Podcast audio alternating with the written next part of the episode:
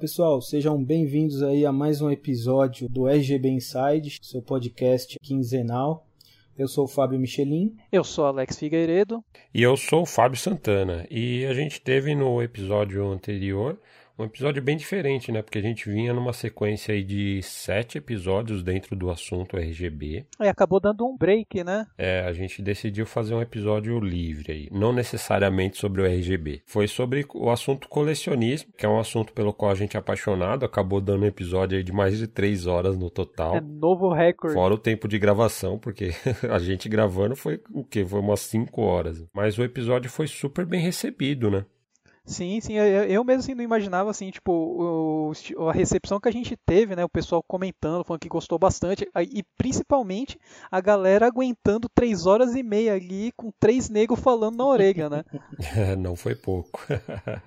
É, realmente foi um episódio bem legal de fazer, a gente curtiu bastante fazer e a gente ficou bem feliz também que vocês curtiram é, ouvir, né? É, a gente ouviu muitos elogios a respeito desse episódio e com certeza a gente vai fazer mais disso, né? A gente vai ficar alternando, né? Nesse episódio a gente volta ao assunto principal do RGB, mas periodicamente a gente vai fazer essas quebras para dar um ritmo legal também no nosso podcast e não ficar só monotemático, porque tem muita coisa para falar a respeito de, de retrô, jogos retrô e afins, né? Então tem bastante coisa, a gente pretende falar mais a respeito. E sem contar que a gente já recebeu também bastante sugestões, né, para tópicos é, futuros, uhum. né, que a galera já tipo falando, ah, fala de tal coisa, fala disso, fala daquilo, e a gente está anotando já realmente para colocar isso na nossa agenda, Pode né? Alguém comentou até no, no Facebook sugerindo um episódio só sobre Everdrives, por exemplo. Everdrive, arcade, que a gente é o que a gente sempre fala, né? Como que liga, tal, assim, essas coisas. A gente já tá meio que vendo essa, alguns assuntos assim, né? uhum. né? E quem sabe logo logo também a gente já tá com uh, mais um episódio diferente é, para vocês. Muito em breve. Porém, no entanto, como a gente está falando do futuro e o que importa é o presente. Hoje é um episódio muito especial aí, pelo menos para mim, sou grande fã. Eu e o Fabão aqui a gente só fica de boa, comendo uma pipoca. É, vocês podem até desligar o microfone aí. Pode tocar a pauta sozinho, daqui para frente só você falando, Michel. Que vai ser só de rasgação de seda com o Megão agora, cara. Vocês podem colocar no mudo aí e vamos lá. Esse facilmente. O Megão foi o primeiro console da Sega assim que realmente teve um sucesso bacana, né? Até chegou a, a ficar na frente do NES, né? Depois até do Super Nintendo, principalmente nos Estados Unidos. Então é o console mais bem sucedido da SEGA e de longe. É, Beck, se você for ver bem, como a gente até mencionou no episódio de Master, a SEGA, tipo, ela tava dando umas derrapadas, assim, tipo, com o Master e os similares dela, porque ela começou a lançar muito produto igual, e a galera, tipo, meio que começou a perder esperança, né? Tipo, putz, que vou comprar de novo algo que já foi lançado, sabe? E o Mega meio que quebrou essa corrente, assim, né? Foi algo novo mesmo, né? Nos games lá no Japão, que a SEGA tentou inovar, trazendo a experiência dos arcades para dentro da casa. Isso, exatamente a SEGA, né, como a gente já falou até no, no episódio do Master System, etc., é uma empresa que foi fundada aí para arcades, diversões, diversões eletrônicas. Até hoje, né, cara, na verdade ela tem um, um, um apelo muito forte, né, cara, nos arcades, Sim. né? Para quem não sabe, até hoje ela lança jogos para fliperama, né? Inclusive, talvez tenha sido a, a empresa que mais lançou placas diferentes para arcades. Né? É, provavelmente. Tem provavelmente. várias famílias de placas desde os anos 80 até hoje e continua lançando. Sim placas para arcade. Acho que foi esse mês mesmo, saiu um preview aí de uma página dela de um jogo novo que esse simulação é, de tipo batalha japonesa assim que tem e coisa que vai tá para lançar em mais um arcade da Sega, né? Sim. Em 2018. É. Ano passado mesmo teve Daytona 3, podia chegar por aqui, né? é, eu iria adorar ou pelo menos uma, uma conversão aí para PlayStation 4 ou Xbox One. É. Ah, esse, esse acho que sai ainda, esse ainda tem esperança. Mas enfim, a Sega tem uma bela tradição de arcades. Né? E uma coisa legal, né, que pelo menos quando a Sega ainda lançava os seus consoles caseiros, eles selecionavam uma placa, né, de arcade, na maioria das vezes as placas que eles estavam mais utilizando no momento, e fazia uma versão, vamos dizer assim, mais modesta para lançar o console. Então o Mega Drive veio dessa fusão aí, né? Trazer a experiência dos arcades para casa.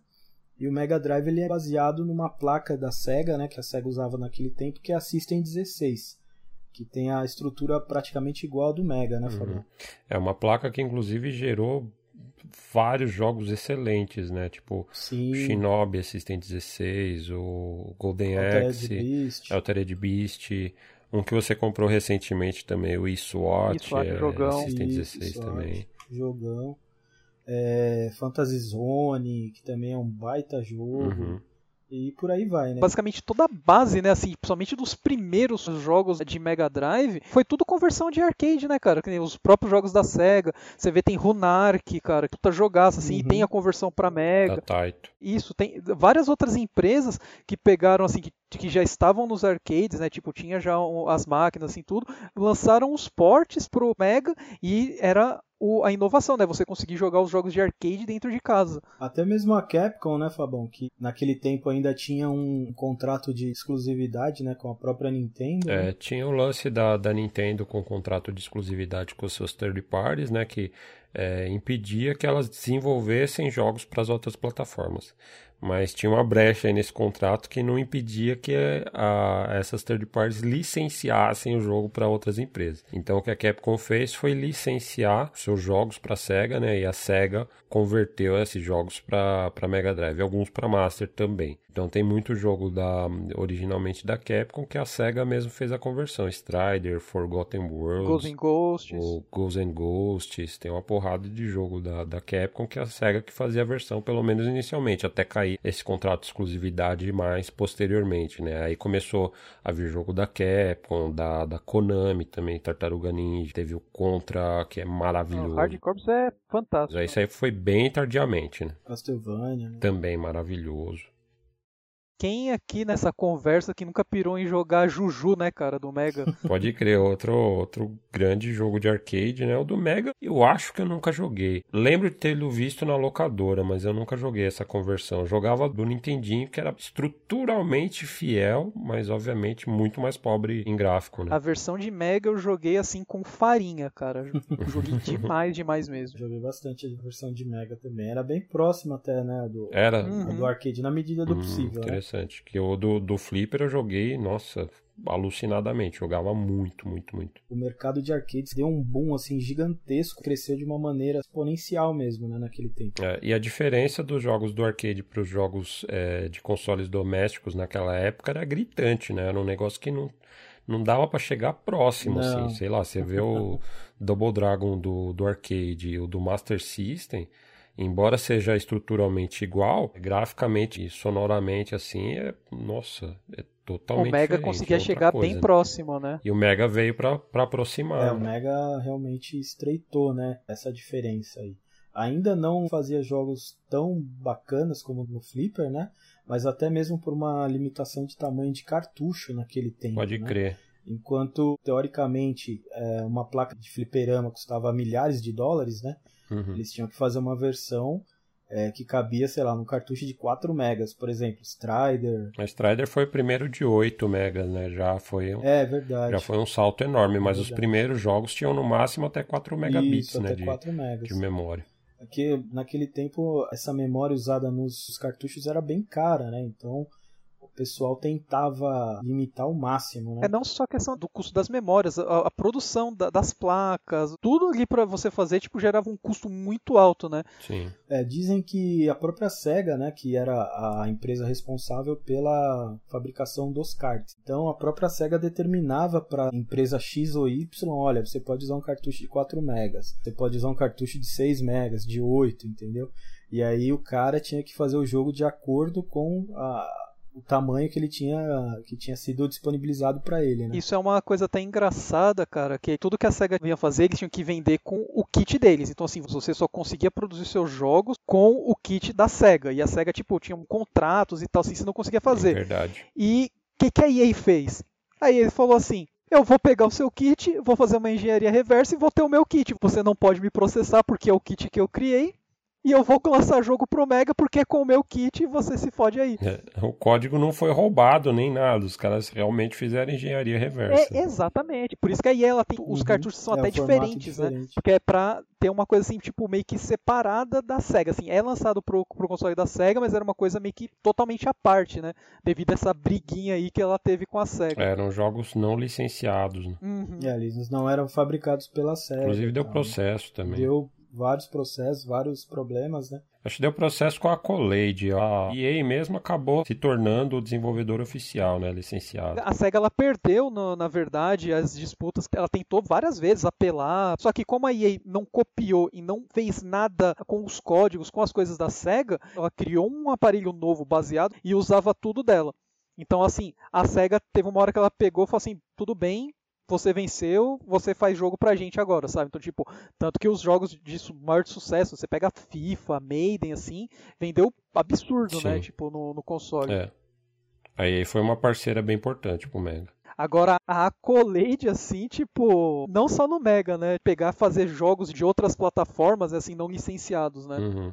Inclusive a própria Sunsoft, né, também, acho que no começo da sua vida de produção de jogos para Mega Drive, né, também produzia os seus próprios cartuchos. Tanto que os cartuchos japoneses do Batman, por exemplo, é, Fantasy Zone, que eles lançaram no Japão, também tem um formato diferente, inclusive a caixinha do cartucho é, é uma a caixinha, caixinha a caixinha é diferente mesmo, é um formato menor. Ah, que da hora. É, não só a caixinha, mas o cartucho também apesar de bem mais próximo, né, se você comparar o cartucho da, da, da EA, que era bem diferente mesmo, né, Uhum. É, os cartuchos da Sunsoft eram bem próximos do cartucho de, de Mega Drive japonês, mas eram diferentes também.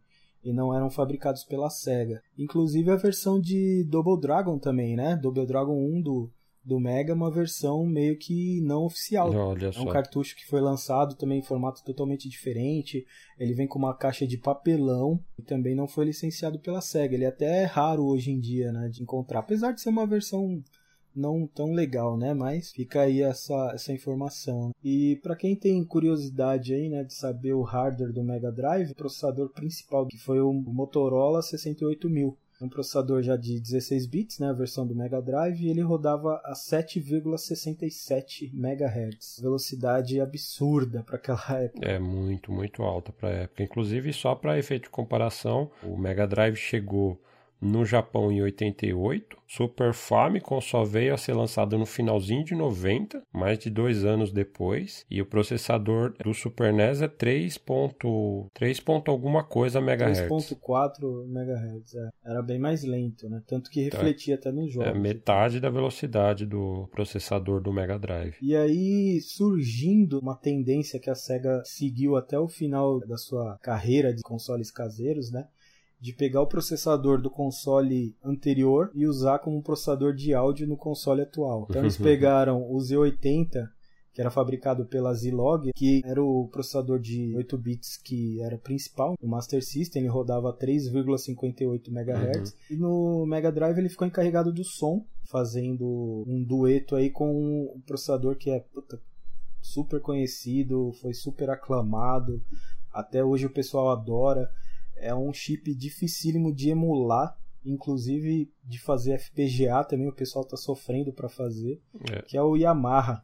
É o YM2612, né, que foi o primeiro modelo que equipava Primeiro. os primeiros Mega uhum. Drives. Uhum. Depois é, a Sega acabou usando outras versões e tal, né, versões mais novas, mas o, o primeirão foi esse aí. É que era o processador FM do Mega, né? Que Mega Drive é muito conhecido pelas suas trilhas sonoras e etc. É, o som FM tem um... Uma característica Ele única. tem um assim, né? peso, né? uma característica bem única, né? Você ouve, assim, um, um, som de Mega Drive e você reconhece na hora. Pô, esse jogo é de Mega Drive mesmo. dava a característica principal do Mega tem um Drive. Tem um som bem característico. E como o Michelas mencionou, esse Yamaha ficava trabalhando em conjunto com o Z80 no áudio, então o Mega tem tanto canais FM quanto canais PSG. Os, os canais PSG são gerados pelo Z80 do Master System, né, que é o, o mesmo é, processador que foi utilizado no Master System lá como processador principal, né?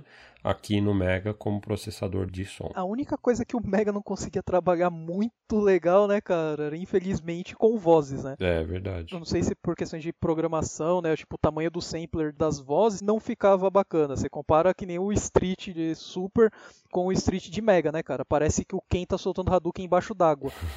é, mas isso daí é um assunto que é meio polêmico, né? Porque existem jogos de Mega Drive que tem um áudio de voz sintetizada perfeito e você citou o jogo de Mega Drive, inclusive há pouco tempo atrás aí, né, um pessoal pegou o jogo, atualizou o drive, né, do processador Yamaha, né? E conseguiu até fazer um som do próprio Street ficar melhor do que era originalmente. Então, tem algumas vertentes aí para essa história. Na época, por questão de tamanho e do kit, uhum. assim, o sim, Mega ele não conseguia aproveitar comparado com o Super Nintendo, né? O Super Nintendo também não era aquelas maravilhas, mas o pouco que ele conseguia fazer tinha uma qualidade mais aceitável do que o Mega Drive, né? O processador de áudio do, do Super NES também da Sony era muito mais adequado para se trabalhar com samples do que o Mega Drive, né? Então por isso que ele processa vozes com uma qualidade melhor também, mais facilmente do que o Mega. Não que o Mega não possa fazer, mas é bem mais complicado, né, no, no Mega Drive. Hoje em dia, como o Michelinha mesmo falou aí que é, fizeram melhoria nos jogos de Mega, né? Tanto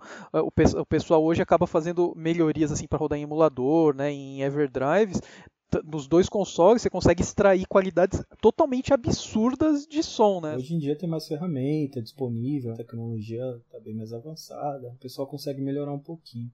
Mas eu acho que o grande calcanhar de Aquiles do Mega aí, né, que realmente não tem como contestar, eram as cores. Ele tinha a capacidade de produzir 512 cores diferentes Porém, ele só podia exibir 61 cores simultâneas na tela, Sim. o que deixava o gráfico meio estranho. Né? Esse número de cores simultâneas varia um pouco, né? Tem gente que fala até 64, mas tem o lance de ter uma cor transparente que só pode ser usada como background, que não conta ou não. E tem um outro modo que ele, que ele utiliza que pode aumentar esse número até 256, se não me engano, mas aí fica outras limitações de resolução, por exemplo. É, já eram truques né, usados pelos, pelos programadores daquela época. É. Eu sei que o Toy Story, por exemplo, do, do Mega Drive, faz uma, um, uma gambiarra enorme para exibir muito mais cores na tela do que o Mega Drive teoricamente era capaz de gerar, né? Tem inclusive um vídeo de um canal de um dos diretores da Traveler's Tales que fazia vários jogos de Mega Drive naquela época, fez o, o Sonic 3D Blast, por exemplo, fez o Toy Story, entre outros jogos. E ele publica vários vídeos falando das técnicas de programação daquela época. Bacana. Vou deixar o link na descrição para esse vídeo especificamente falando sobre as técnicas que eles utilizaram no, no Toy Story. Mas tem vários outros. Tem vídeos maravilhosos de Sonic 3D Blast. Tem um vídeo bem bacana de Mickey Mania. São vídeos bem fascinantes, falando como os caras faziam de maneiras criativas para extrapolar essas limitações do hardware, né? Fazer muito mais do que o hardware era originalmente capaz de fazer. O pessoal daquela época era bem criativo. Eles usavam até bug de software ou de hardware, né, para poder utilizar a favor deles e conseguir Sim, mais cores e conseguiam tirar leite de pedra. Exatamente. Que hoje eu acho que é meio fraco na cena que a gente está vivendo hoje, né? O pessoal é, prefere trocar o hardware do que tentar aí fazer alguma coisa especial, uma coisa diferente. Agora naquela época não, o pessoal realmente se destacava pelo, pelas ferramentas que eles criavam, né? Pela pelas ideias, etc. E era incrível, né? Porque o mesmo hardware que foi lançado lá em 1988 chegou em 1996, 7, os caras ainda estavam fazendo jogos para ele, né? Implementando novas técnicas, tal, ficando muito mais bonitos e avançados, com muito mais memória, é, rodando no mesmo hardware lançado muitos anos antes, né? Inclusive depois que a Nintendo veio com o Star Fox com chip FX, o Donkey Kong Country com a tecnologia ACM, a SEGA contra-atacou também com as suas próprias variações né, dessas técnicas. Por exemplo, o Vector Man utilizava gráficos pré-renderizados transformados em, em, sprites, assim como Donkey Kong Country fazia no, no Super NES. Né? Tinha aquele outro também, que era, o jogo era horrível, né? Mas na época, tipo, teve um puta marketing em cima, que é aquele Ballsy, que é um jogo de Pode luta crer. 3D, que tinha, tem uns efeitos bacanas, assim, só que o jogo é muito mal implementado, né? É até pra 3DO, né? Mas e o mesmo jogo rodando no Mega também. Sim. Guardadas as proporções, né? É, a gente tava falando desse lance das cores aí, né, do Mega, cara. Comparativo, você vê que ele sofre mesmo, você pega tipo Mortal Kombat 2, cara, que é onde o, o Super Nintendo também tem as limitações do console, mas é quase Fair Arcade e o, o de Mega, cara, é um downgrade muito estúpido. Mas assim, se você vê a qualidade gráfica, cara, caiu demais assim comparado com, com o Super Nintendo na época. E justamente devido a esse lance da limitação de cores simultâneas. Tudo né? bem que ele ganha gameplay, né? Até por conta do, da CPU dele que é muito mais rápida, né? Sim, sim. Mas visualmente realmente não, não tem nem comparação, né? O do, do Super NES é bem mais próximo ao arcade. Exato. Assim como o Super Street também, né? Se você for ver ó, o cenário da Kemi, por exemplo, aquela aurora boreal no fundo da tela lá no Super NES ficou bem fiel. No Mega é tipo umas manchas roxas. É, entre outras coisas, né? Mano, vai ter nego tacando pedra na gente. Vai ter nego tacando pedra, cara. Porque... Assim como eu acho que o Michelas tá quase vindo nas nossas casas aqui pra tacar pedra na gente, né? Não, não, cara. Teve um dia que eu acho que eu fiquei umas três horas, cara, falando das diferenças do Street com o Michelinha, mano, e só faltou me bater, cara. Não, eu sou um cara assim, eu sou fã do Mega Drive porque é o videogame que eu tenho uma, é, mais nostalgia, que eu mais curti quando era pivete e tal mas eu não tenho esse problema de rivalidade, né?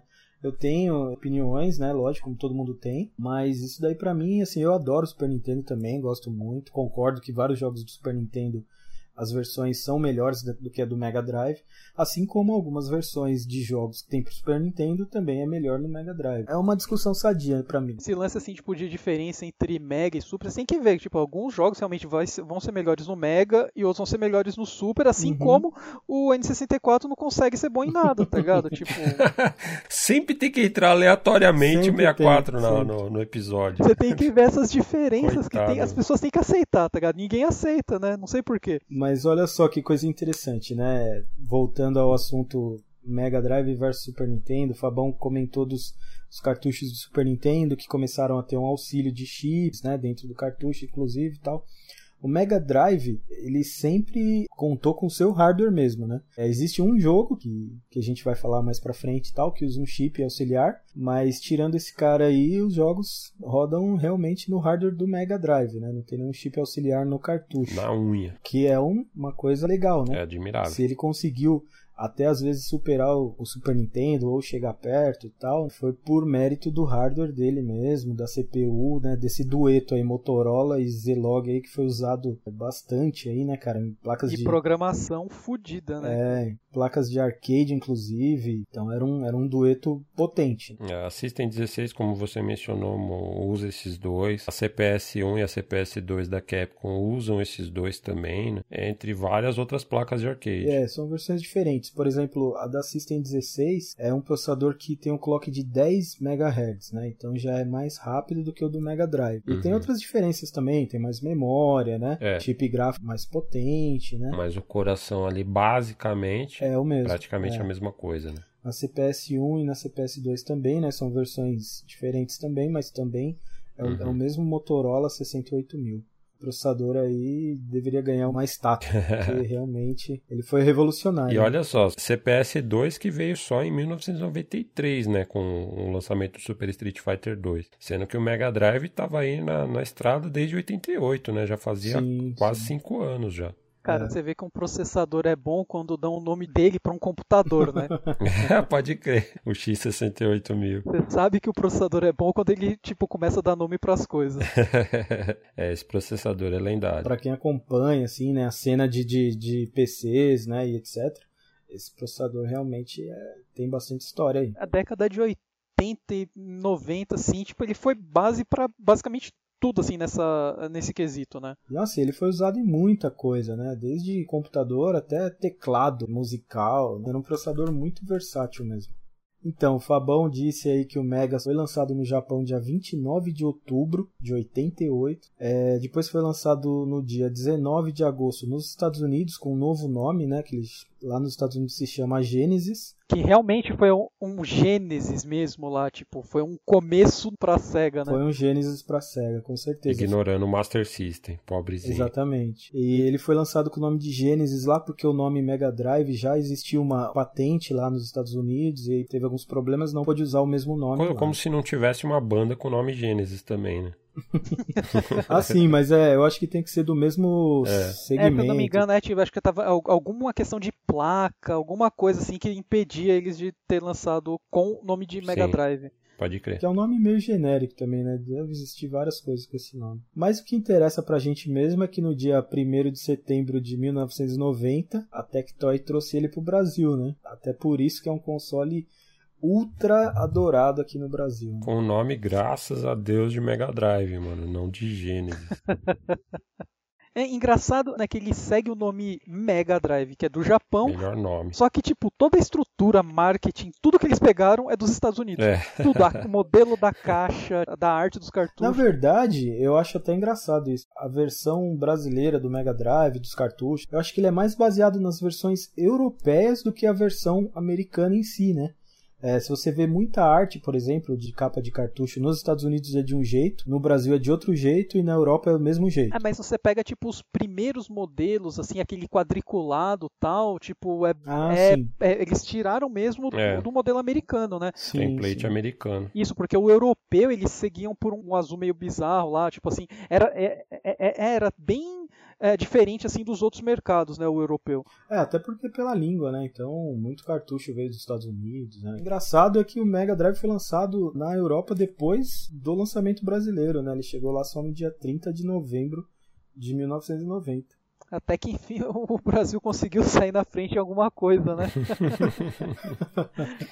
Verdade. Agradeço ao Tectoy, é, né? Agradeço ao Tectoy que naquele tempo, né, no Master System. Que já vinha né, fazendo um bom trabalho aí com o Master System. Na verdade, agradeço a pistolinha do Zillion, que sem ela não teria Tectoy. é verdade. Onde começou tudo. é, essas foram as datas de lançamento oficiais e realmente a Tectoy fez um trabalho maravilhoso com o Mega Drive aqui no Brasil, né? Comercial na TV, comercial em revista. Presença muito forte nas lojas. É, fora a participação de, em programa infantil também. Pegaram pesado mesmo no marketing aqui no Brasil. Tanto que quando começaram mesmo, assim, as primeiras revistas foram basicamente com o apoio da Tectoy, né, cara? Porque não tinha meio que o segmento, né? É, não tinha, né? A, a Tectoy já tinha startado isso aí com o Master System, que ela tinha lançado já há um tempinho anteriormente, né? A, a esse 1 de setembro de 1990 se eu não me engano, lançaram aqui em 89, né, o Master É, 89, System. foi um ano antes. Logo em seguida lançaram o Mega Drive, então eles já, já estavam, né, fazendo um, um trabalho de marketing pesado, trouxe muito jogo, né? Pro Brasil, até jogo, você consegue achar jogo da Tectoy de tênis, de golfe, que são esportes pouco difundidos aqui no Brasil. E eles lançaram jogos aqui assim também. Cara, né? tem jogo de Kendo, cara. Eles trouxeram Budokan pra cá, cara. Foi um dos jogos que foi a maior decepção na locadora que eu já tive. Que a capa tinha uns efeitos absurdos, mano. Um maluco com umas sombras assim, dando umas voadoras, uns bagulho muito louco. Cara, quando eu coloquei o cartucho, o boneco mal se movia, cara. É, é um jogo, é um jogo difícil de jogar mesmo.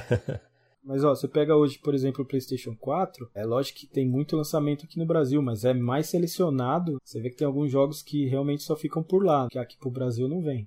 Mas a Tectoy trouxe muito jogo assim estranho, né, que teoricamente, se você fizer uma, uma análise, você fala, pô, jogo de tênis, de, de tênis nem tanto, mas de golfe, vai, pô, quase nem vai vender, né, e tal, mas mesmo assim eles trouxeram para o Brasil. Fora que eles deram continuidade a um trabalho excelente que eles estavam fazendo no Master System, que era de tradução dos jogos, né? Sim. né? Tipo, eles traduziram Phantasy Star no Master System, viram que foi um sucesso de público, né? E continuaram essa tradição no Mega Drive. Traduziram o Phantasy Star 2 e o 3 também. Isso daí foi bem depois. Acho que o primeiro jogo mesmo traduzido de Mega foi o Carmen Sandiego, que inclusive vinha com uma. Com... Guia Abril, uma né? Que abriu. O Guia Abril, assim, e tipo, totalmente em português, né? Acho que esse acho que foi o primeiro jogo de Mega que traduzido realmente. É, não sei se foi o primeiro, porque ele já tinha capinha vermelha, né? Já era parte do, do rebranding do, do Mega é, Drive. Isso que eu ia falar. Eu acho que ele é posterior. É, eu não sei dizer de cabeça qual foi o primeiro jogo traduzido, mas com certeza os dois Phantasy Star que foram lançados aqui no Brasil. Infelizmente o 4 não veio, né? Não. Até porque já era um jogo maior, também muito, muito caro. E é o melhor dos lançados pra Mega, infelizmente não Nossa, veio. É, é incrível. Phantasy Star 4, é. só aquela música de abertura lá, meu Deus do céu. E acho que foi traduzido também Shining Force, eu não sei. Shining the Darkness foi traduzido. O Shining the Darkness saiu traduzido. O, o 1 e o 2, se eu não me engano, não. O Darkness eu tenho certeza que saiu. É, o Shining Force não. Sim. Fora a conversão do jogo da Mônica é, também. Que o, o Michelinha é fã de carteirinha, adora. Adoro, adoro. de... Inclusive ele comprou a versão nova também, a retiragem, reprint. Um do, só não era, não era, não era suficiente na minha coleção. Tive, tive que ter os dois. é, são assim, do mesmo jeito que a gente tá elogiando a Tectoy, a Tectoy fez as suas cagadinhas também. Eu gosto muito desse jogo, né, que é o Wonder Boy Monster World, né? E aqui no Brasil ele virou Mônica no Castelo do Dragão. É, foi jogada de marketing, né? Tipo, todo mundo conhecia a Mônica aqui. O videogame naquela época é coisa pra criança. Eles queriam atingir crianças. Só que assim, foi uma puta de uma sacanagem, tanto no Mega quanto no Master, o cara colocar Mônica no Wonder Boy. O Wonder Boy é um jogo hardcore que faz adulto chorar igual menininha. Na época eu vi os- o pessoal chorando porque não conseguia passar da primeira fase do Mônica, tipo, ou então da segunda, porque o jogo é brutal, cara, em dificuldade. É, eu acho também que assim, não, não fez muito sentido, né? Mas, paciência. Mas eles tentaram, a, tipo, pegar o público infantil, né? Brasileirar, né? Quiseram abrasileirar o negócio. Enquanto a SEGA lá fora tava querendo pegar o público mais é, não tão Isso. infantil, né? Já o- Adolescente, os assim, e jovens e etc, né? É, a Tectoy ainda tava com uma mente um pouco atrasada aqui, tava... Acho que nem era tanto da, da, da questão de criança, mas sim criar uma identidade, né, com o público brasileiro, né? É, então, mas como eu falei, ainda o videogame era visto como brinquedo, né? Tipo, não era um- uma diversão pra família, assim, não, era só pra criança sim, mesmo. Sim, é, sim. E não só a Mônica, né? Outros jogos aí depois Sim. também viraram. É só você ver, é Mônica, Sapo Chulé, Chapolin, sabe? Tudo apelo inf- é, totalmente infantil. Mas teve não só, só adaptações, como jogos originais também. Assim Uhum. como a, a Tectoy desenvolveu Street Fighter do Master, como a gente comentou no episódio do Master, teve jogos é, desenvolvidos exclusivamente pela Tectoy lançados no Brasil, né? Pra Mega Drive. Como o Guitar Hero. É o Guitar Hero bem posterior, né? Show do milhão. Teve- naqueles Mega já com, com o jogo embutido. É.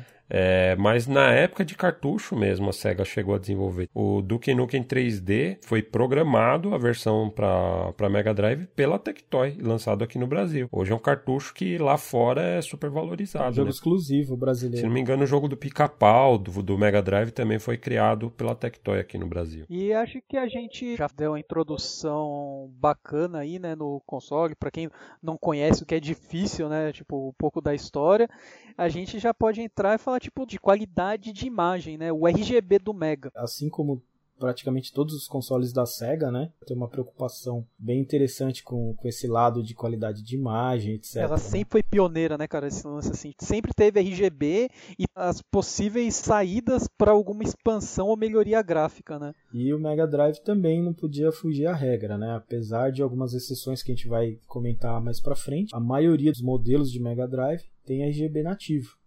Então você não precisa de nem um mod para poder usar o RGB do console. E RGB já com C-Sync, né? Exatamente. Basta ter o cabo certo. Isso, que é o sync puro. E no nosso episódio número 2, né, Fabão, se eu não me engano, a Sim. gente explicou todos os tipos de sync. E o Mega Drive tem o C-Sync puro, né, que é só carrega o sinal de sincronismo mesmo, o vertical e o horizontal. Então, na maioria dos consoles aí você já tem uma opção bastante boa para poder usar. Você só vai precisar comprar um cabo adequado, RGB, né? Um cabo RGB SCART, para poder usar o seu megão aí pelo RGB. Quem quiser saber mais a respeito de C-Sync, tá lá no episódio 2 do RGB Insight. Como a gente vai mencionar diversos modelos, vão ter bastante diferença entre um e outro aí. Aí isso vai ajudar você a escolher o melhor mega aí pro seu setup, né? É, tem vários modelos diferentes, uma infinidade de modelos de placa, né, atualização, etc. Então a gente não vai entrar muito nesse explicar todas as revisões das placas, né, porque aí seria É, mas a gente tem um link bem bacana, cara, num fórum que ele explica tipo o que é bom em áudio, vídeo e ele ensina inclusive a identificar o que que cada versão tem, porque às vezes a carcaça é de um jeito, só que a placa tem tipo cinco versões diferentes. Então ele ensina você identificar essas placas aí para achar a versão que mais lhe convém. Sim, a gente vai deixar o link para esse tópico aí bem útil na descrição. E uma coisa que não tem nesse fórum são fotos com testes né, de qualidade de imagem, algo que a gente mesmo acabou providenciando, né? Eu e Michelas ficamos aí, o, foi o quê? Um dia inteiro, né, Michelas? foi um dia Fazendo inteiro, esses né? A testes. gente testou acho que uns vários modelos de Mega. né? É, capturando telas e separando as telas. O Michelas ficou escrevendo o artigo, foi um trabalho conjunto. O Alex dando apoio moral. É, tô meio distante. e consultoria, mas foi um trabalho a seis mãos aí, muito bacana que a gente fez e publicamos um texto no, no Medium, que é a nossa plataforma para textos mais longos, mais extensos, e a gente publicou esse teste do RGB nativo do Mega Drive comparando vários modelos diferentes. Então a gente vai deixar também link na descrição do podcast. É, e o bom é que assim, com o link do fórum, né, que mostra as versões e o link, né, do artigo, dá para você já ter uma noção de qual modelo você pode ir de acordo com o seu bolso, né? Porque também às vezes tem uma diferença de preço meio grande. É, no nosso trabalho aí a gente testou vários modelos. Até queria agradecer ao Pedro Neto, que é um grande colecionador, amigo nosso, grande né? Pedrão. O cara tem um acervo de milhares de itens. E ele emprestou alguns consoles raros, né, pra gente fazer o teste. O Alex também emprestou pra gente o Mega Jet dele pra gente uhum. testar. Então ficou um texto bem legal, assim, a gente não entrou no detalhe da placa, aí você pode complementar com esse link aí do fórum, né, que o Alex mencionou, mas a gente deu uma ideia básica assim de como você selecionar um Mega sem abrir o console, olhar a placa e etc. Né? Então a gente deu uma ideia geral. E não só de imagem, como som também a gente testou. Falou, tem foto lá comparando, tem vídeo. Né? Inclusive, até gostaria de falar que foi bastante elogiado, inclusive lá fora, né, Fabão? É, ele apareceu no Shimaps, né, fórum. O Bob do finado Retro RGB, que tá fazendo muita falta nas quartas-feiras, chegou a mencionar esse link, né, em é, um dos episódios. Descanse em paz, o Retro RGB Podcast também faz muita falta. Toda né? quarta-feira, sim, fico atualizando, eu, é, não tem mais o Retro RGB, que pena. E por que, que o Mega Drive tem tanta diferença assim de um modelo para o outro e o RGB? Tem algumas questõezinhas aí que a gente vai comentar, Michelas, por que, que acontece isso? O grande problema que tira o nosso sono são as jailbars nos gráficos de Mega Drive. Esse é o problema mais comum. O que é uma jailbar? Em cores sólidas, ele acaba fazendo barras de cores mais claras um pouquinho, né? Então você acaba visualizando barras mesmo, cruzando né, a imagem. São linhas verticais, né? Isso, linhas verticais. Parece barra de. De cadeia mesmo, assim, tipo. Por isso que veio o nome de Eobar. É. e isso sempre teve, né? Todos os megas, só que a gente não percebia por causa da qualidade ruim do sinal de, do composto, do, do RF que a gente utilizava eh, antigamente. Só que quando você coloca no RGB, que a imagem fica limpa, você percebe nitidamente as barras lá e tem modelos que sofrem bem mais do que isso do que outros, né? Isso, alguns modelos têm as gel bars bem mais suaves e outros muito visíveis. O tanto que fica visível varia de setup para setup. É, onde fica mais visível, onde sofre mais com gel bar, é quando você liga é, via RGB numa TV moderna, né? Com, vai ficar com a imagem limpa então, porque não tem scanline, não tem o fósforo do, de uma CRT, por exemplo, que vaza um pouco de cor e dá uma suavizada nesse defeito, quando vai exibir essa imagem, principalmente no scaler externo como o SSC ou como o Frame Master, ligando numa TV de LED, um painel moderno, é, essas jailbars ficam muito, muito evidentes na tela. Enquanto que se você liga numa TV CRT ou mesmo num monitor profissional tipo um PVM, via RGB mesmo, até dá para ver, mas o efeito é um pouco mais suave por conta da própria tecnologia, né, do fósforo, vazamento de luz, etc e tal, e, e as scanlines, né, que também disfarçam um pouco essas linhas verticais. Isso daí é um problema que na verdade aflige a gente pouco tempo, né? Porque quando a gente jogava em TV de tubo, que usávamos RF composto, né? É, tinha tantos outros problemas na qualidade de imagem que você nem via jailbar direito. Na verdade, não tinha nem problema, cara. A gente tava pouco se fudendo e só queria jogar, né? Tipo, não tava nem aí pra qualidade, nem nada. A gente só conhecia isso mesmo e é boas, mano. Cara, joguei em TV do Paraguai de 5 polegadas, preto e branco, cara. Quantas vezes eu joguei Nintendinho, Atari, isso daí, cara. Então, tipo, ninguém tava nem aí, cara, pra qualidade de imagem. Só queria jogar mesmo, né? E é um problema que, que é meio complicado, né? Nos primeiros primeiros consoles o problema é mais, não vou dizer bem um defeito, né, ou um erro de projeto, mas é, acaba meio que sendo um erro de projeto hoje, né? Naquele tempo, como a gente falou, não tinha esse efeito tão visível. É uma interferência causada na placa. Então não adianta você usar um cabo melhor, um cabo com outro tipo de sync, um cabo com shielding. O problema vem de dentro do console para fora. Então é, foi algum aterramento que eles deixaram de colocar, alguma coisa que tipo faltou ali no projeto que deixou vazar essa interferência, né? É, tem interferência ali vazando para o sinal RGB e esse sinal já chega meio que poluído por essas jailbars, por essas interferências na própria saída do Mega. Então, como o Michelas falou, não, não é um problema da saída para a TV ou da saída para o scaler. Não adianta você investir investir em cabo super caro e cheio de blindagem que não vai adiantar nada porque ele vai con conduzir esse sinal que já está chegando é, com interferência ali na própria saída do console. É, né? ele já chega no chip gráfico do Mega Drive, que é um Sony no, nos primeiros modelos, ele já chega o sinal com interferência. Se eu não me engano, parece que é um sinal que trafega de clock, que vem da, da PPU do, do Mega Drive, que vem muito próximo do sinal de vídeo, né? Então ele causa essa interferência. E já chega no processador de vídeo, né? Já chega deteriorado. Já chega errado já. E acaba sendo processado dessa maneira e enviado aí pro, pro plug, né? Pro RGB, pro composto. Né? Mas é, dá. Mas dá, a gente vai mencionar mais pra frente aí também no é, depois que a gente falar dos consoles, a gente vai mencionar que existem modificações, né? E alternativas aí para você melhorar ou diminuir aí esses probleminhas aí de jailbar, né? Então fiquem ligados ainda no mais para frente no episódio, mods para melhorar o RGB do seu Mega Drive. E aí, falando ainda em RGB do Mega, uma questão bem interessante de se falar é que, por essa limitação da quantidade de cores que a gente mencionou, os programadores utilizavam muito um método conhecido por dithering, que consiste em você fazer como uma malha de pixels de cores diferentes para gerar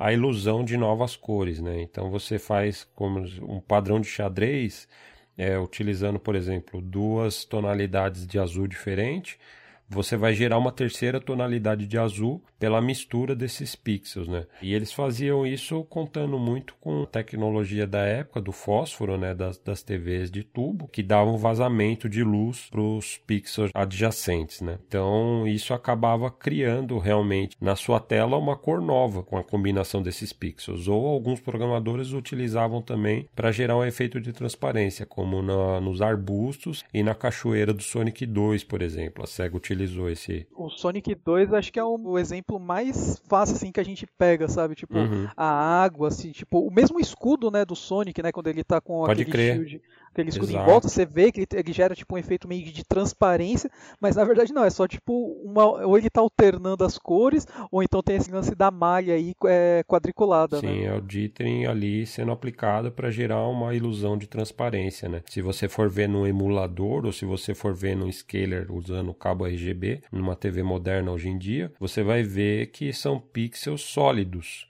É, alternados com pixels transparentes. Então gera uma malha ali que na TV de CRT de antigamente, conexão composta, tal, conexão pobre, dava uma misturada ali no, no, no sinal. Então acabava gerando essa transparência ou então algumas cores novas, como na tela título do, do Sonic 3, por exemplo, tem aquele Sonic feito a partir do modelo poligonal e eles geraram ali para as cores do Mega, né? Fizeram tipo um step down das cores do modelo original para o modelo do Mega e aí gerou bastante dithering, né? Para simular essas cores a mais que o Mega não era capaz de gerar.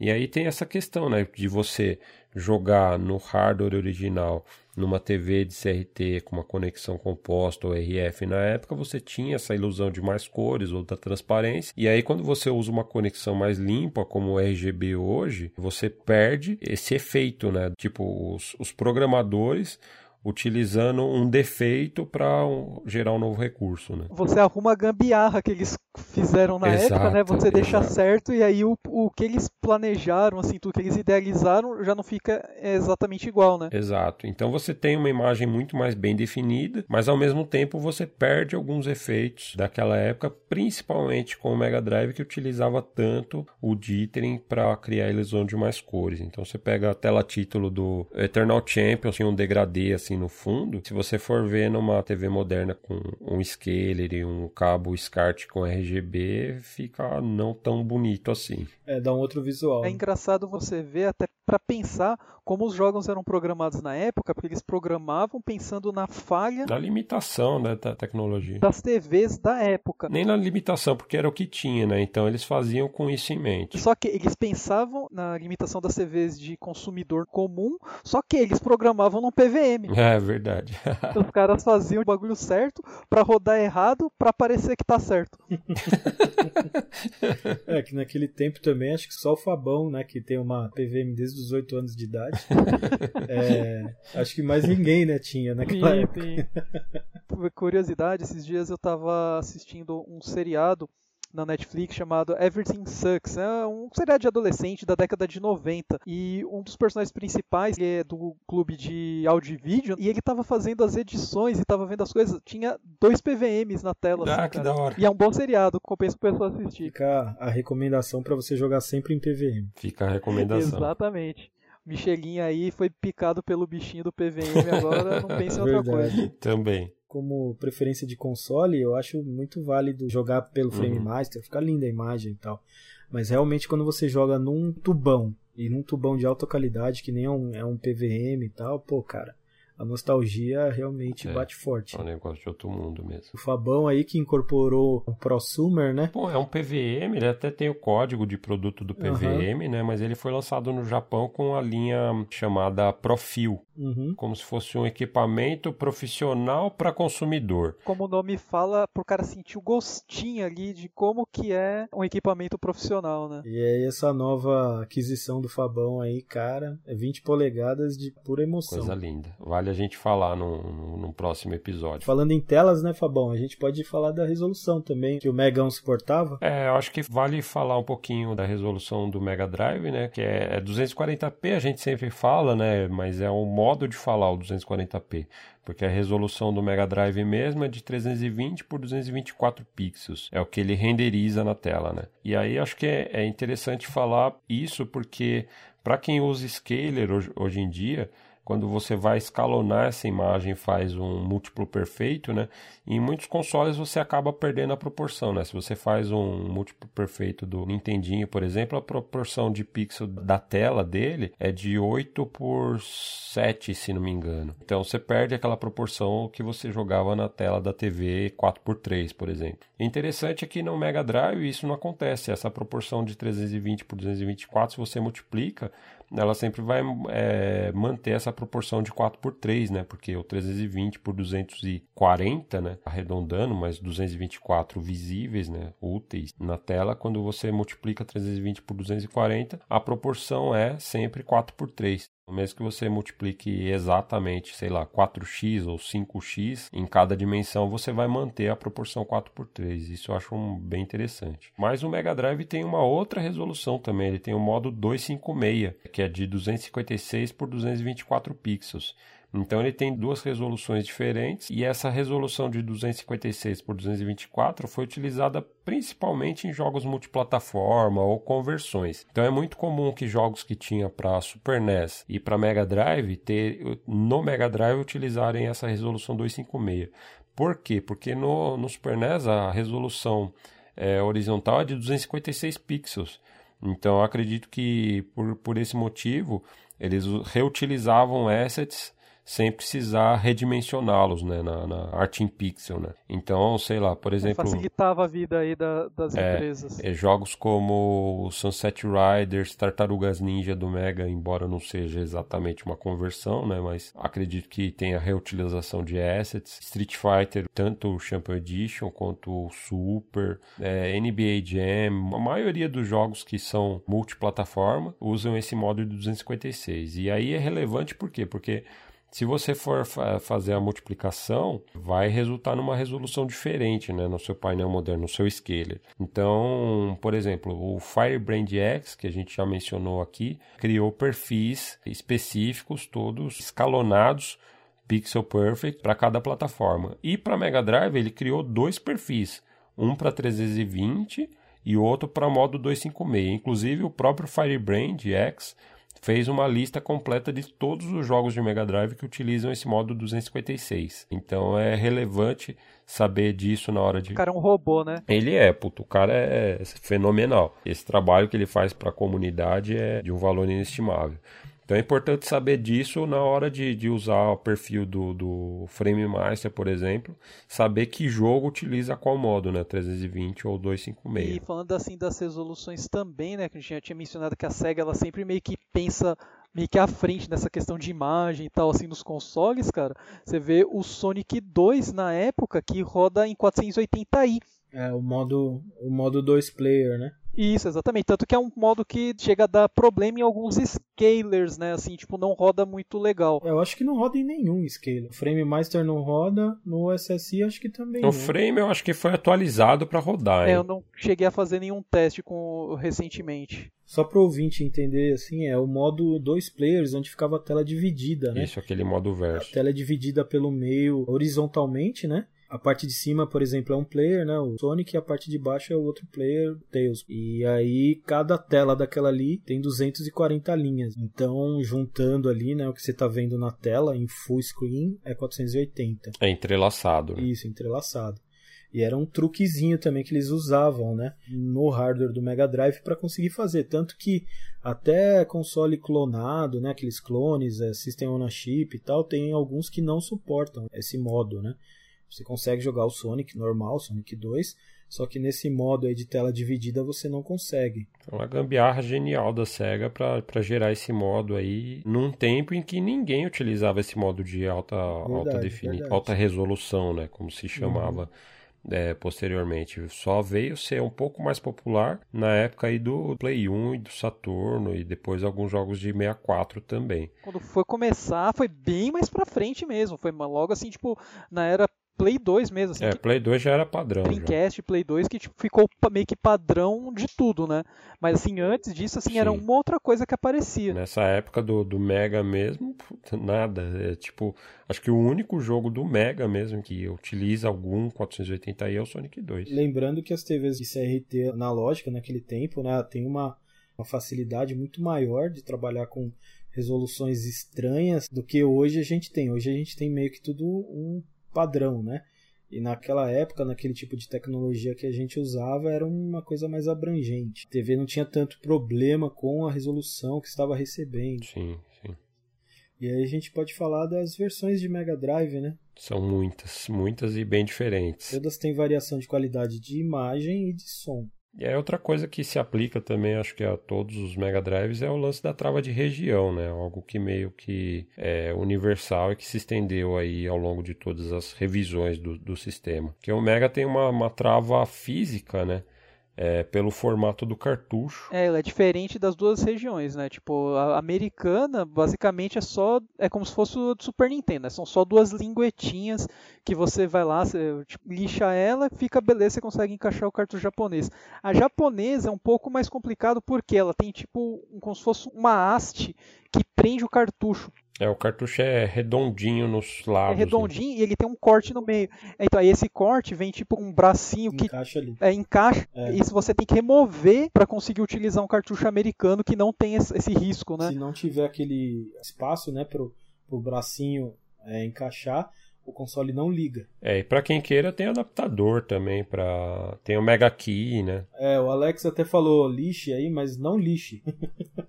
não lixe, não corte. O meu Mega 3 da Tectoy e o meu Genesis 1 americano, eu lixei porque eu não tinha o adaptador e tipo, ia demorar, ia ser caro para eu investir nisso e por isso que na hora foi a opção mais rápida. Agora, Fabão e você me deram um aí recentemente, né? agora eu tô com um adaptador de Mega, mas eu não tinha. Então, assim, uma saída rápida, prática, assim, tipo, e que não fica é, esteticamente feio, né? Porque é, ao contrário do Super Nintendo, ele quase não dá para ver se você faz um serviço bem feito, né?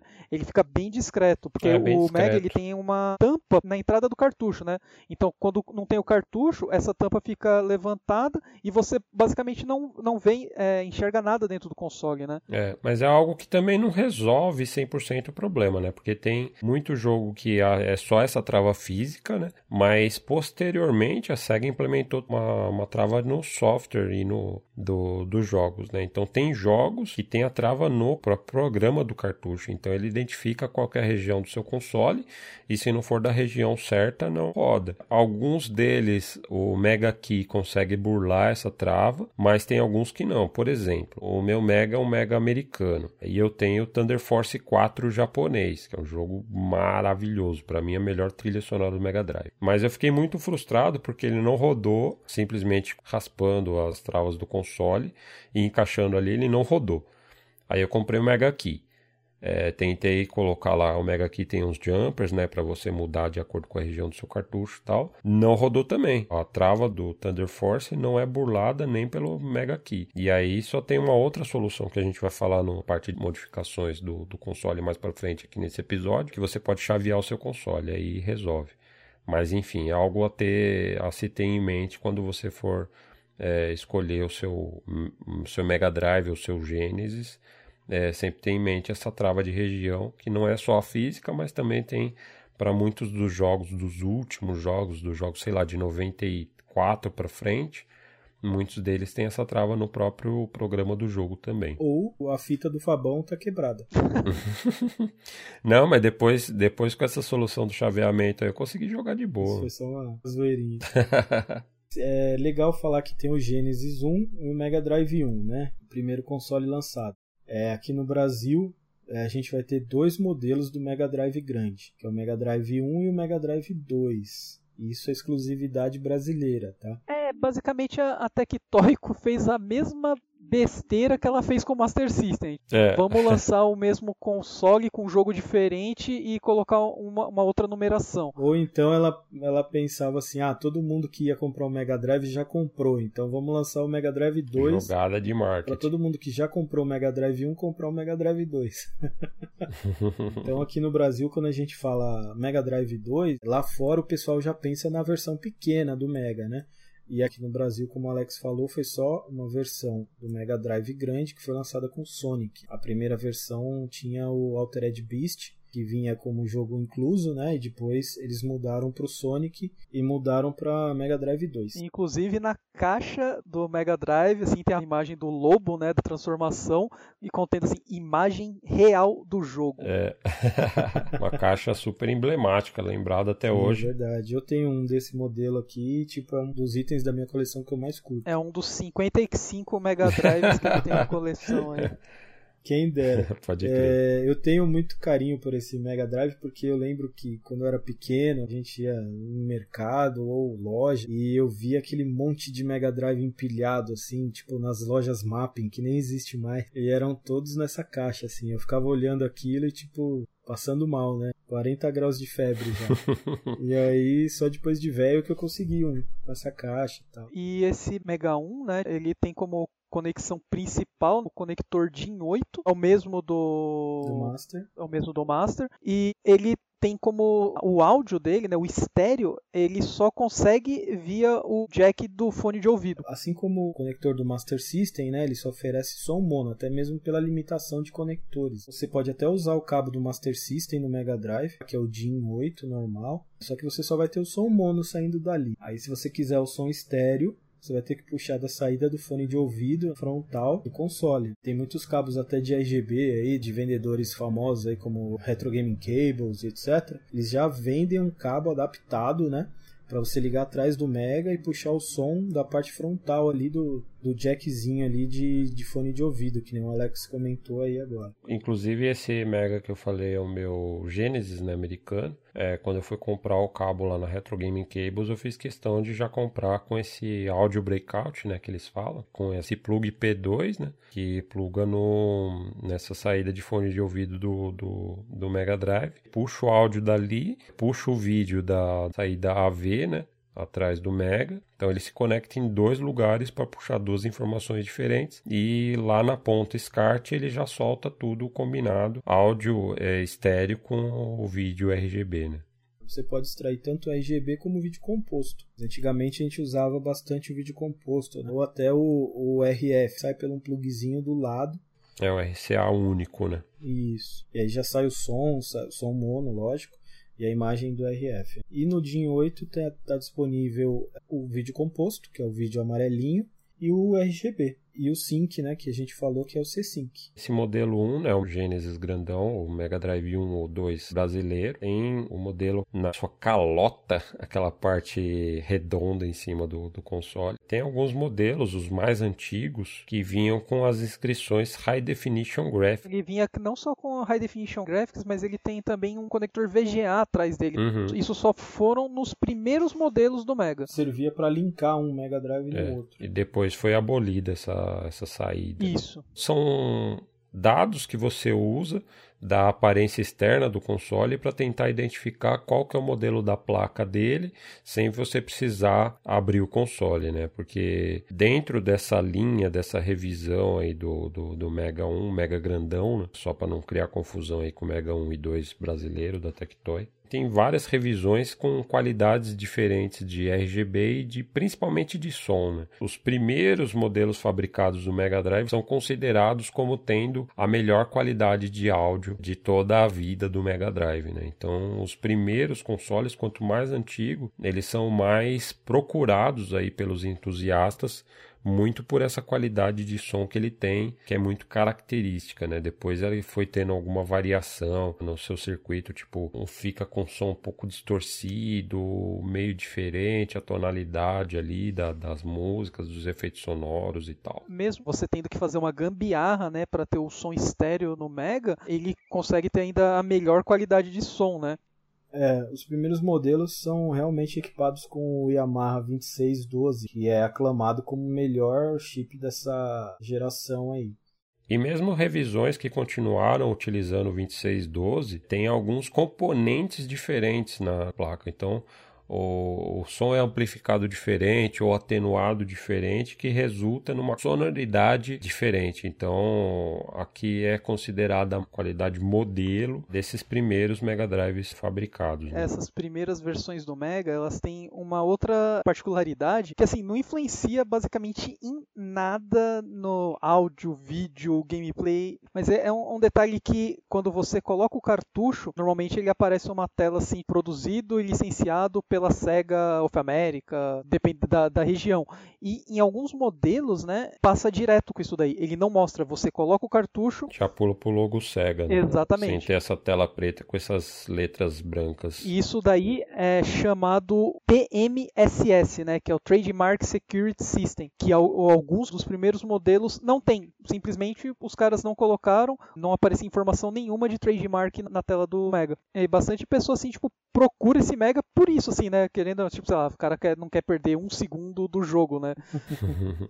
e é só o que muda, né, na prática. Tem bastante pessoa assim nos fóruns, assim, comentando na internet, falando assim, ah, não, esse é o modelo sem o TMSS, então ele é o modelo área livre porque não aparece a licença da SEGA. Não, não é. Seu videogame continua travado, continua do, do mesmo jeito que os outros modelos. A única coisa é que ele pula uma tela. Esses Mega Drives sem o TMSS, ele é capaz de rodar software, né, ou código não assinado digitalmente pela Sega. Então já esses que têm o TMSS já é um pouco mais travado. Como isso é burlado hoje, de qualquer maneira, com jogo, até com jogo pirata ou com, com Everdrive, etc., meio que se tornou uma coisa que não faz muita diferença. O meu Genesis aqui, é como eu mencionei, ele tem a inscrição High Definition Graphics na calota ali redonda mas ele tem o TMSS, então ele é um modelo um pouco posterior. Se não me engano, é um VA6, minha revisão de placa. Então, o meu eu não lembro a revisão da placa, mas não tem o TMSS, ele vai direto e é o modelo também High Definition. Então já é um modelo anterior, um VA mais para baixo. Esse console é mais fácil de achar a versão japonesa da primeira caixa, que no Japão tem duas caixas bastante conhecidas. A primeira caixa foi lançado naquele tempo, o pessoal até fala que foi o Mega Drive de lançamento do Japão. A maioria não tem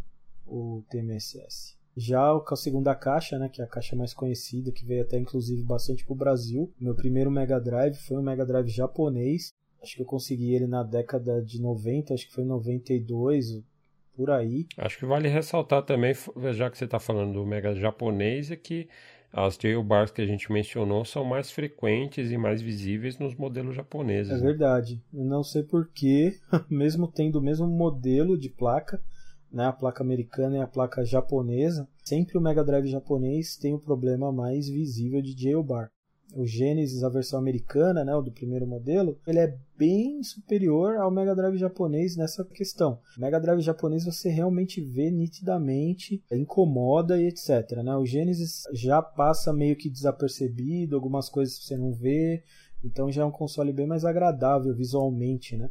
Nesse teste que a gente fez e publicou lá na página do Medium, dá para ver muito bem assim como das jailbars no Mega japonês ficaram muito evidentes. É realmente um modelo que, de longe, dos que a gente testou pelo menos, teve as jailbars em maior evidência. Sendo que a gente testou Genesis 1 também, já era mais suave, assim. Logo depois aí do primeiro modelo, né, o Mega Drive grandão, como o Fabão estava falando, saiu aí o Mega Compacto, né, o Genesis 2 ou o Mega Drive 3 aqui nacional. E, e, e, no Japão é o Mega Drive 2 também. Então tem o Mega Drive 2, que é esse compacto. Sim. Mas no Brasil é o Mega Drive 3, que é o compacto também, só para criar mais confusão por conta da Tectoy. Mais uma vez a Tectoy ajudando o público. é, que é o modelo menor, né? Que todo mundo conhece, foi vendido bastante aqui no Brasil. Né? Na minha opinião, é o modelo mais bonito que tem do Mega, assim, tipo. Nossa, o Alex vai ser apedrejado mesmo. Pô, é. você. Mas assim, eu gosto do modelo modelo grandão tal, mas assim, eu acho, esteticamente falando, o Genesis 2 bem mais bonito do que o, o primeiro modelo. Esteticamente, minha preferência é pelo Mega 1 grandão, né? O japonês ainda, com 16 bits em dourado. Eu gosto bastante do Genesis 2. Hoje eu estou usando um Genesis 2, quer dizer, um Mega Drive 3 da Tectoy, mas por outros motivos. Também acho mais bonito o primeiro o japonês, né, que tem o, o, botão reset azul e o 16 bits grandão em dourado, tal, acho lindo também. Mas aí a gente falando já do Genesis 2, que é o modelo menor, como a gente já falou, ele traz um novo conector atrás, né? Então você já não consegue mais usar o seu cabo RGB SCART ou vídeo composto, né, que você usava no Mega Drive 1 ou no Mega Drive 2 Tectoy. Ou no Master System. Ou no Master System, no seu Mega Drive 3 BR ou Mega Drive 2 japonês e Genesis, etc. Então ele já traz uma conexão mini DIN, de nove pinos, né? É um conector menorzinho, né? Isso, é um conector bem menor. Como ele tem um pino a mais, né? Ele já vem com uma vantagem, que é o som estéreo direto no cabo. Exatamente. Você não precisa ir de uma gambiarra puxar de um jack numa entrada de fone de ouvido, que não tem nesse modelo, né? É. Diga-se de passagem. Rotearam o som estéreo lá para trás do console já, né? Então você ligando o cabo de vídeo ali, você já vai ter o som estéreo. Só que em contrapartida ele não tem mais a entrada de fone de ouvido. Mas ele continua tendo RGB nativo, com C-Sync também. Ele usa um chip diferente, tá? A maioria dos, das placas usa um chip de vídeo diferente, né? O primeiro usava um chip da Sony. Esse modelo pequeno ele usa um chip da Fujitsu, se eu não me engano, e ele tem um RGB bem legal. O problema de jailbar, né, do primeiro Mega, já no Mega 3, como eles mudaram o projeto, tudo, eles conseguiram meio que corrigir isso, né? Então o Genesis 2, né, o Mega 3, já tem um RGB muito melhor, né, nativo do que o primeiro modelo. É, por ser um outro projeto de placa totalmente diferente, né? Exato, exato. Não vou dizer nem que corrigiram, porque eu até acho que eles não tinham esse problema em mente naquela época, mas como é uma placa totalmente redesenhada, tem outro chip gráfico, etc. Então, a, o problema de interferência de imagem no RGB isso é bastante legal a gente deixar claro, né? No RGB. Melhorou, melhorou. O vídeo composto continua ruim, como era no Mega Drive 1. O composto do Mega chega a ser nojento, cara. De maneira geral, né? Ele é notório por ter um composto fraco. Você coloca, parece que tem é lama na tela, né? Inclusive, dizem até que o composto do Mega Drive 3 é pior do que o do Mega Drive 1. Mas falam que esse chip Fujitsu é pior que o chip da Sony. A gente nunca fez o teste, né, em vídeo composto e nem tem vontade de fazer, mas fica aí a informação. Tanto o Genesis 1 e o Genesis 2, ambos são compatíveis com o Sega CD. Sega CD, 32X. Ambos os modelos têm uma entrada lateral, eles são compatíveis com os dois modelos. É. Agora um cara que saiu que não é compatível com o Sega CD foi o Genesis 3, né? É uma aberração, né? O Mega já tinha saído de linha, eles estavam aproveitando a licença, né? Que no caso foi a Majesco, né? Que lançou esse modelo do Mega. Ele basicamente tem o, o RF composto e ele também consegue extrair RGB. É, é legal deixar claro pro pessoal que esse Genesis 3 que a gente está falando não é igual o Mega Drive 3 BR, tá? Exatamente, mais uma confusão. Ele é mais compacto ainda. O design dele é diferente, né? Ele é metade do Genesis 2 ou Mega Drive 3. E mais capado. Ele né? é bem pequeno, isso, bem pequeno mesmo. Então, assim, originalmente, né? Se você tirar ele da caixa e vou ligar na TV, quais, quais, quais as opções que você tem? É vídeo composto, nem tem RF, com áudio mono. Então é isso que você tem de opção. E ele também deixa de ter o processador Z80 do Master System, né? Ele é quase um System on a Chip. Uhum. É o chip de RGB dele é separado. Ele tem tudo junto ali, mas a parte de saída, eles não sei porquê, né, deixaram separado e por isso que ele consegue gerar uma imagem até que razoável, né, devido ao RGB. Mas a função do Motorola 68000 e do Yamaha, do chip de som, tá tudo num chip só integrado, né? É tudo num chipão só. O que gera diversos problemas de clock, compatibilidade. É, compatibilidade. É, ele é praticamente um System on a Chip oficial da Sega. Assim como o Super NES Baby foi um System on a Chip da própria Nintendo. Né? Só que bem pior. É. Só que bem pior. Então ele foi lançado depois que o Mega já tinha dado tudo que tinha que dar. Se eu não me engano, ele foi lançado por 49 dólares nos Estados Unidos. E já foi bem posterior também. Já foi em 1998, se não me engano. É, o Saturn já estava quase saindo de linha. é, pode crer.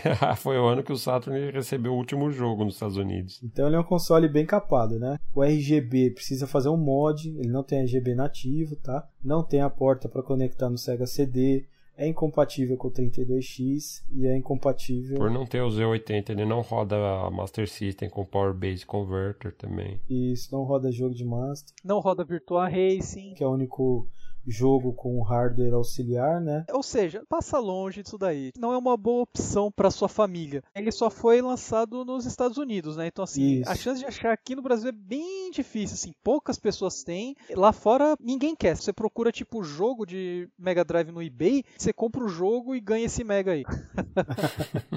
é, mas já vou dar um spoiler aqui que logo logo eu e o Fabão vamos colocar a mão em um aí para testar o mod RGB dele. Porque dizem que o RGB dele é o melhor de todos. Olha que coisa bizarra, é sempre assim, né? É. O melhor RGB no pior Mega, né? É, no pior Mega. Eu não vou discutir com vocês, porque tem gente que gosta de 64, então cada um com seus fetiches, né? Vocês querem pegar esse Mega, ok. É tipo aquela série de poderes especiais inúteis, né? Tipo, ter o melhor RGB no pior Mega Drive. E até, e até engraçado, né? Porque ele tem um chip gráfico da Sony, que é uma evolução do chip usado no Mega Drive 1.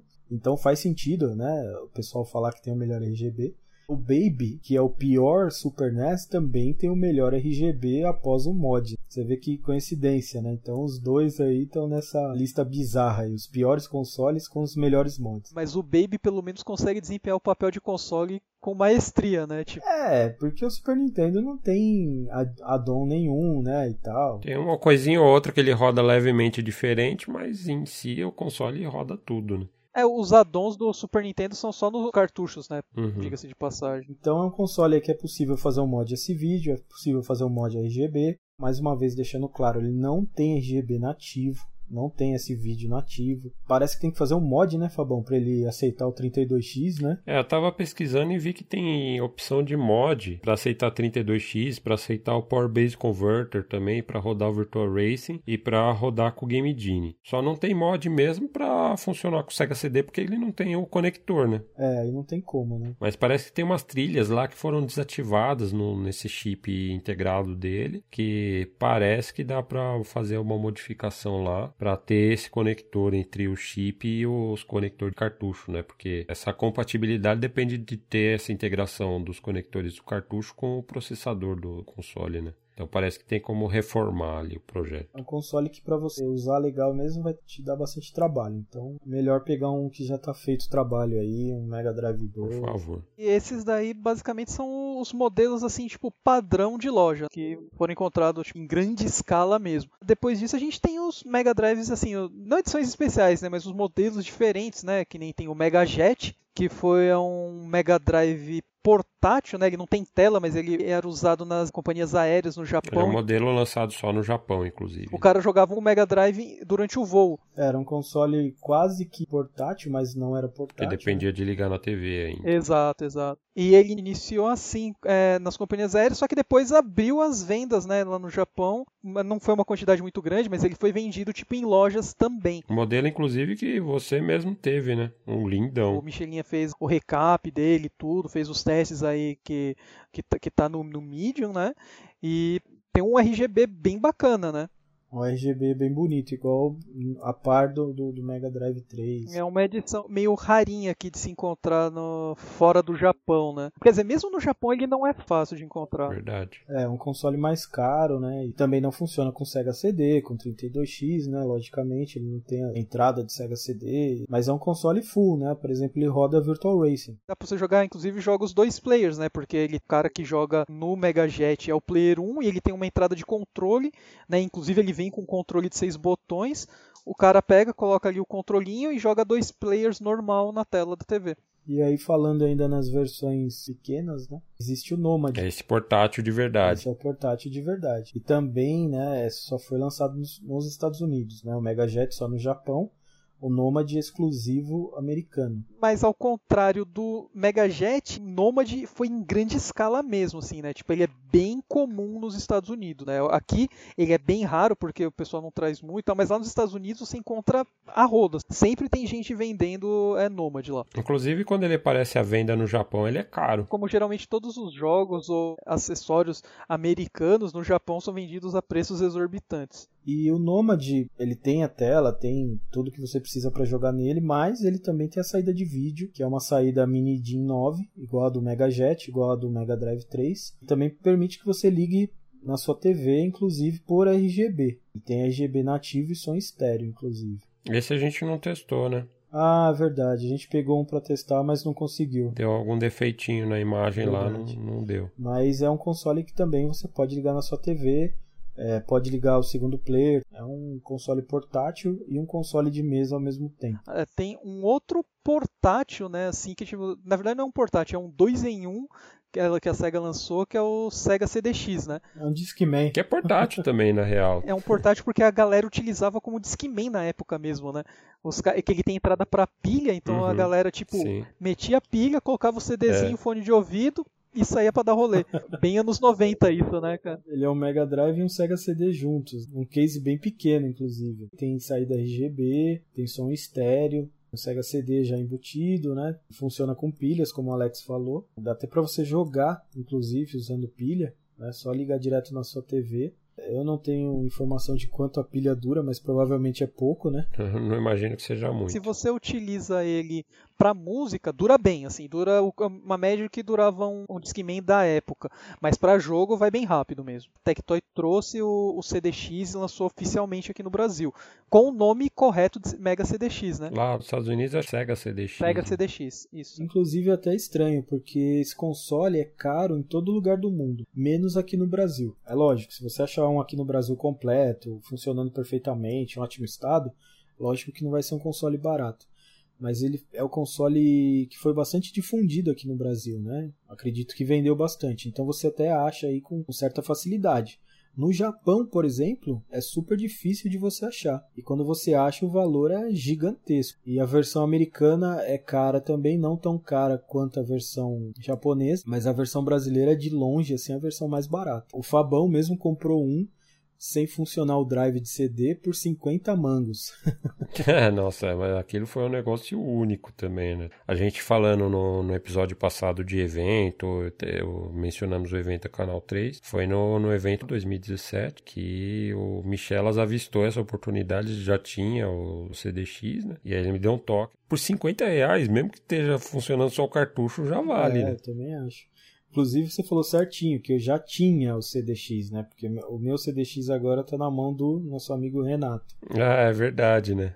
Você passou para frente recentemente. Mas é um console legal. A gente vai comentar que a qualidade de RGB dele não é boa, a qualidade de som também não é bom, mas ele tem a vantagem aí de economizar um espaço gigantesco, né? Por economizar espaço é que ele acaba tendo mais interferência no seu circuito, né? Porque é tudo muito compacto, tudo muito Exatamente. pertinho uma coisa da outra lá dentro. Ele faz o serviço que ele propõe. E ele é compatível com 32X também, por incrível que pareça. Né? É, inclusive ele tem um adaptador especial que foi lançado pela Sega, aqui no Brasil não foi lançado, para você conectar o 32X nele. Pra não ficar pendurado, né? É um console bastante procurado, o pessoal gosta bastante, né? Não sei porquê. Acho que pelo tamanho, né? E a praticidade também, né? De ter os dois num console só. É, e acaba sendo mais barato do que você comprar um Mega Drive e um Sega CD também, né? Uhum. Tem uns modelos mais legais, né, Fabão? Mais legais ainda. É, seguindo essa onda de Mega Drive e Sega CD junto, né? Aí tem os modelos premium, né? Os Mega Drives Ferraris. Aí o preço começa a escalar vertiginosamente. A gente tá falando dos Wonder Mega, até o nome dele é maravilhoso. Pode crer. então, o Wonder Mega, ele é um Mega Drive foi lançado no Japão pela JVC, que fabrica o laser do Sega CD. Então, eles tinham um acordo com a Sega, né, de eles usarem a tecnologia do CD, né, no seu console, e eles ganharam a chance de produzir um console, né, Sega, Mega Drive oficial e etc. Então a JVC lançou a versão M1, que é tido aí como o console mais bonito que já existiu no mundo. Nossa, é incrível. O design dele é um negócio maravilhoso. Ele é lindo, mesmo. cara. Ele é um console É lindo. fantástico. Ele tem um Sega CD já embutido com o Mega Drive, né? E não para por aí. Ele também tem um setor de áudio custom que permite você usar karaokê ou até modos de som diferentes, né? Então tem o modo extra bass lá, que acrescenta um bass mais forte, né, nos jogos. Tem o modo game, que tem um setup de som, né, otimizado para game, né? E tem um modo karaokê. No Japão, o karaokê, obviamente, é super popular. E muitos aparelhos tinham um acessório para adicionar capacidade de karaokê. O Mega, o Mega CD mesmo tem um módulo vendido à parte que era uma, custava uma fortuna, né? Até hoje, né? Custa uma fortuna. Custa, é. Porque ele é caríssimo, é raríssimo de encontrar e tipo, e quem vende não vende barato. Sim, sim, exatamente. Outros consoles posteriores também tiveram seus módulos de, de karaokê. O Dreamcast, o Saturno tem, tem módulo de karaokê e tal. O Wii também. Mas o, esse Wonder Mega já vinha com essa capacidade embutida, né? Isso, já vinha. Ele tem entrada para dois microfones e além de todo esse aparato sonoro aí, realmente o som dele é maravilhoso. Eu já tive um Wonder Mega M1, Completo na caixa, né? tinha completo na caixa. Hoje eu vendi pro nosso amigo André, é ele que tá com essa raridade. É um console maravilhoso. Em questão de som, ele é insuperável, na minha opinião. E estética também. E estética também. Ele tem é, portinha, né? Assim como o modelo 2 do Sega CD, né? Só que a portinha dele, cara, é tipo motorizada. Ela abre e fecha sozinha com motorzinho próprio. Então, cara, é uma coisa assim realmente alto nível, sabe? Porém, ele não tem uma coisa muito importante, né? Ele não tem é, RGB nativo.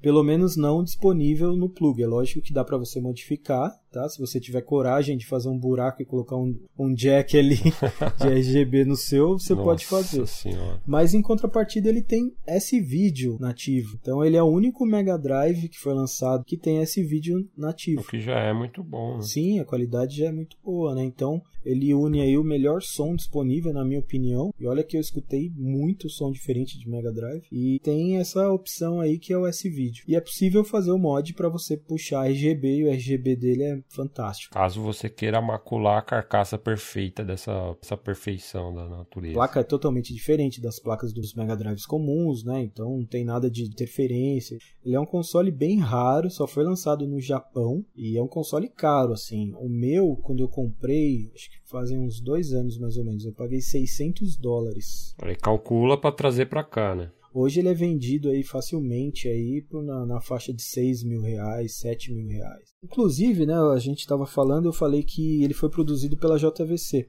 Mas o Wonder Mega M1 também tem uma versão produzida pela SEGA. Olha só. É idêntico, o console é igual, tem as mesmas capacidades e tudo mais de áudio, etc. Só que ele é produzido pela SEGA. A caixa dele é diferente, né? Em vez de estar JVC, tá SEGA e tal. E então tem essas duas versões. A versão mais procurada é a versão da JVC, né? A da SEGA, inclusive, é um pouco mais comum, porque quando ela foi lançada no Japão, ela foi lançada com preço um pouquinho inferior. Acabou, acho que, vendendo mais do que a versão da E JVC. tem o modelo M2, né? Aí o M2 veio para baratear o custo mesmo, né? Então a portinha automática foi retirada, é, alguns recursos de áudio foram retirados. A versão japonesa ainda conta com suporte a karaokê, mas não tem mais os modos de som diferenciados. As luzes também que ele tinha no painel. As né? luzes, isso, é a coisa mais linda, né? O M1. Então o M2 veio uma versão mais simples, né? Mas também um ótimo console. Também tinha o Sega CD e o Mega Drive, né? Ele ainda tinha esse vídeo? A versão M2, sim.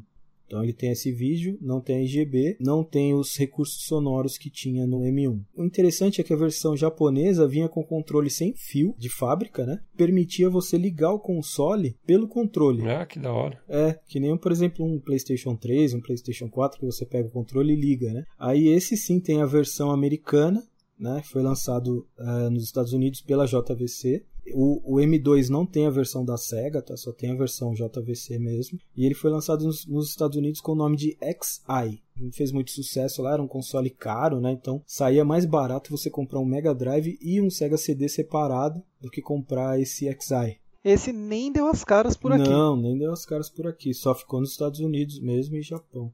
E essa versão americana, ele não tem o controle sem fio, não tem o karaokê, se eu não me engano, só que ele tem uma grande vantagem em comparação à versão japonesa. Ele não tem o S-Video, mas ele tem a saída do Mega Drive 3, que é o Mini DIN 9. Então ele tem RGB nativo. Muito bom isso. E não é só um qualquer RGB nativo. Não, é um RGB maravilhoso. Eu e o Fabão tivemos a chance de testar um, né, do nosso amigo Pedro, que ele tinha acho que os três modelos. E nossa, a gente babou, cara. A gente babou assim grande, porque o som dele é maravilhoso e a imagem também. Foi o RGB mais limpo de todos os Mega Drives que a gente testou. Foi né? o campeão dos testes. Mas falando de JVC para Pioneer, né, Alex? É um pulinho ali, né? e continuando falando de aparelhos caros, né? Esse não chega a ser tão caro igual ao Wonder Mega, mas acho que é mais cobiçado Talvez ainda. porque seja mais conhecido também. Exato, que é o Pioneer Laser Active, que é o aparelho de Laserdisc né, da Pioneer, e ele tem um módulo do Mega Drive. Exatamente, então ele é um Laserdisc comercial, né, que a Pioneer vendia para o pessoal assistir filme. É, para quem não sabe, né, o Laserdisc era um padrão de vídeo, né, assim como o DVD, né, o Blu-ray que tem hoje. Teve nos Estados Unidos tal também, mas no Japão ele fez um sucesso absurdo. Tudo que saía é Laserdisc. Tiveram diversos modelos, tudo, e eles lançaram né, esse modelo com suporte ao Mega Drive e PC Engine também. Existiam esses dois módulos, né? Eles eram caríssimos lá no Japão, eram uma 400 ou 600 dólares cada um. É, 400 dólares. A unidade base do, do Laser Active no lançamento, acho que era coisa de 800 ou 900 dólares. E aí cada pack, né, de cada módulo de, de, de console, do, tanto do PC Engine quanto do Mega Drive, custava mais 400 Ou dólares. seja, né, se você saía de casa e pensasse assim, ah, hoje eu vou comprar o Mega Drive mais caro que eu consegui encontrar. Era esse cara aí. Sim. Então ele era um aparelho né, que foi feito para você assistir filme, só que ele tem um, um encaixe na parte de baixo, assim, lateral, onde você coloca um pack, né? Nesse pack tem entrada de fita de Mega Drive, tem as saídas de controle, e aí você ligando nele você consegue jogar jogo de Mega Drive. E Sega CD também, né? Usando o leitor do próprio aparelho de Laserdisc. Né? E Mega LD também, né?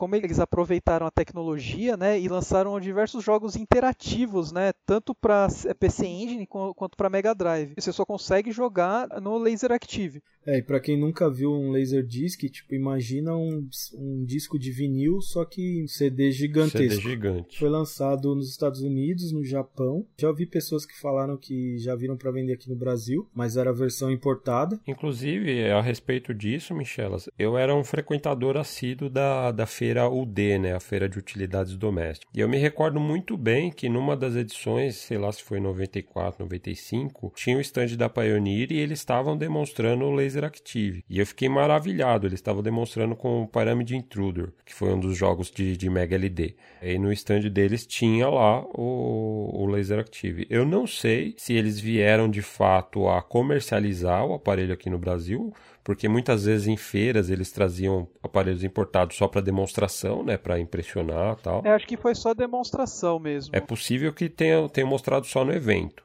e não tenham comercializado, mas de fato ele chegou a ser trazido no Brasil, no mínimo, pelo menos para demonstração na UD, né, na Feira de Utilidades Domésticas aqui em São Paulo. Então realmente ele deu as caras aqui no Brasil. Talvez não tenha sido lançado aqui por um problema com a Tectoy, né, de repente. Na verdade, o problema é o LD, cara, que foi um formato que passou despercebido aqui no Brasil. Assim como o MD, né, que é o, o mini disc lá no, no Japão, que também fez sucesso absurdo, né, que lá ele basicamente substituiu a, as fitas cassete, né.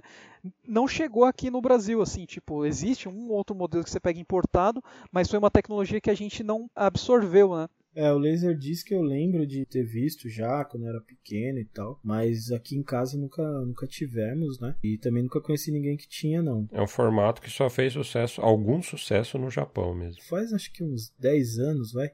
Eu lembro que eu comprei um Laserdisc, olha só, só por curiosidade mesmo para ver o funcionamento. E eu até tenho aqui acho que uns 10 filmes assim, anime, é, em Laserdisc aqui. É, Laserdisc, inclusive, a gente comentou no episódio passado de deterioração do CD. O Laserdisc é muito notório pela deteriorização dele também, né? Como toda mídia similar ao CD, né? Vou dar uma checada depois nos meus filmes. É bom, veja lá. Como a gente está falando de vídeo, né? Como ele é um aparelho pensado inicialmente para assistir filmes, né? Ele não tem suporte ao RGB. Ele tem um preço exorbitante e só uma saída de vídeo composto. Os filmes em LD eles são encodados em composto já, né? Embora ele seja uma mídia ótica, como o CD, ele carrega um formato de vídeo analógico. Isso é bem curioso do LD. Não é um vídeo digital. E aí ele é encodado em composto, assim como o VHS, por exemplo. Eu já peguei alguns laser active para fazer manutenção e existe um mod nele para você puxar esse vídeo, só que o S-Video não funciona no Mega Drive, só funciona na parte de LD mesmo. Mas existe um mod para RGB também, tá? Que aí sim funciona no Mega Drive. E o RGB dele é bem legal, o som dele também é bom. Mas tudo baseado na modificação, né? Isso, tudo baseado na modificação. É um aparelho bem difícil de mexer, é bem trabalhoso. Quantos capacitores mais ou menos tem um pack dele? Tem uma média de 100, 120. Olha isso, mano. Eu tava chorando hoje porque eu tava mexendo no, meu MVS aqui que tinha 30, tem 30 capacitores. Eu já tava achando muito já, uma placa gigante com 30. Isso porque é um módulo, cara, é do tamanho de um livro, cara. Tipo... Um livro pequeno. E vai uma dica, se você tem um aparelho desse, tem os, os packs, tá? Corre para fazer troca de capacitor.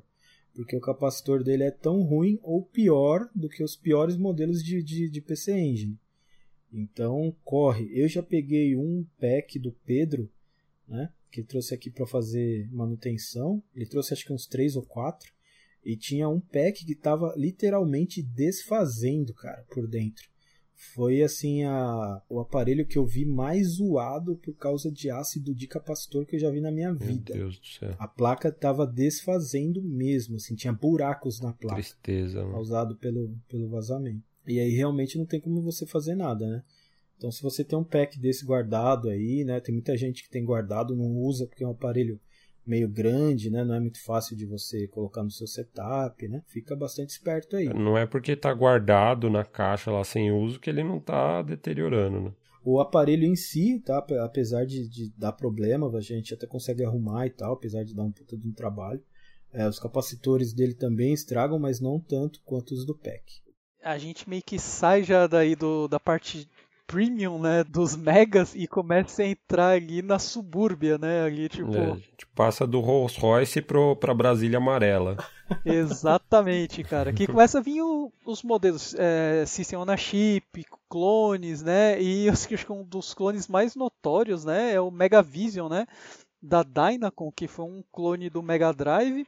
Até que é bonito, tipo, o visual dele, como os consoles da Dynacon, tipo, o cara que fazia o design dos aparelhos, o cara mandava bem, tipo, um aparelho bacaninha, só que não teve autorização nenhuma da SEGA, cara. E a Tectoy já estava aqui no Brasil como representante oficial.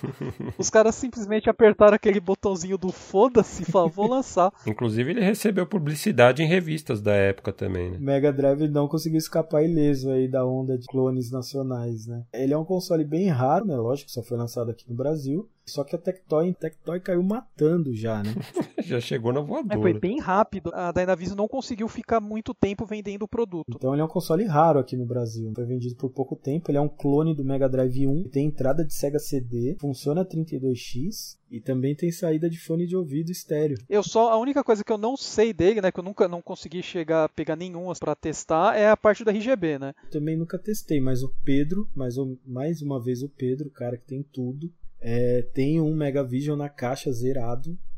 E ele, e ele já disse que empresta pra gente, pra gente testar. Olha só. Um outro comparativo é que a gente pode fazer, Fabão. De repente a gente pega o, o Genesis 3 e já aproveita e testa com, com a versão do Megavision. Inclusive esse Megavision eu vi outro dia no, no, no, Facebook, um dos meus amigos, acho que foi o Rafa Marques da, da Warp Zone. Tava tirando um barato, testando várias coisas assim no Megavision que ele rodava tudo, ao contrário do Megão novo da Tectoy, né? A única diferença que ele, da época dos clones de Nintendinho e esse Mega é que não tinha Nintendo aqui no Brasil, né, cara? É. Pode crer. Cara, e eu vou te falar que o, o Power Base dele, cara, é perfeito. Porque, assim, ele é o formato de um cartucho, cara. Ele não é aquele trambolho do Mega. Ele é tipo, é um cartuchinho que você pega, coloca, ele tem um botãozinho de, res, de pause, né? No, nele assim. Você coloca, cara, em cima, fica como se fosse um adaptador. E você coloca o cartucho de master em cima. Não ocupa espaço, fica bonito. É, só, só a Tectoy que não curtiu muito a ideia. Nem um pouco. A gente não tem muito dado aí para fornecer por enquanto para vocês, tá? Sobre o RGB, mas aguardem. E aí vem a, a escória mesmo, né, Alex? Eu não gostaria de falar, mas infelizmente a gente tem. Eu, eu sei que um dia eu vou ter que fazer o, o episódio de 64, então tem que me acostumar com essas coisas. Gratuito. Aí esses modelos System Chip, é, principalmente da notória AT Games, cara são muito ruins os clones deles. É, eles fazem isso aí porque eles não conhecem a Tectoy aqui no Brasil, né? Qual que é a magia da Tectoy? Vamos trazer os clones da AT Games, colocar o nosso nome e vender pro povo aqui.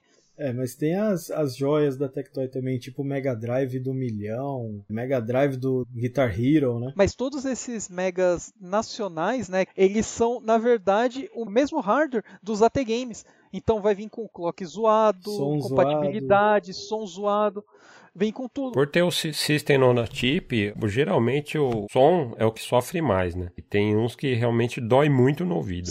É, a questão de, de velocidade de jogo, você pega tipo um Sonic, né? Sonic é um jogo de velocidade.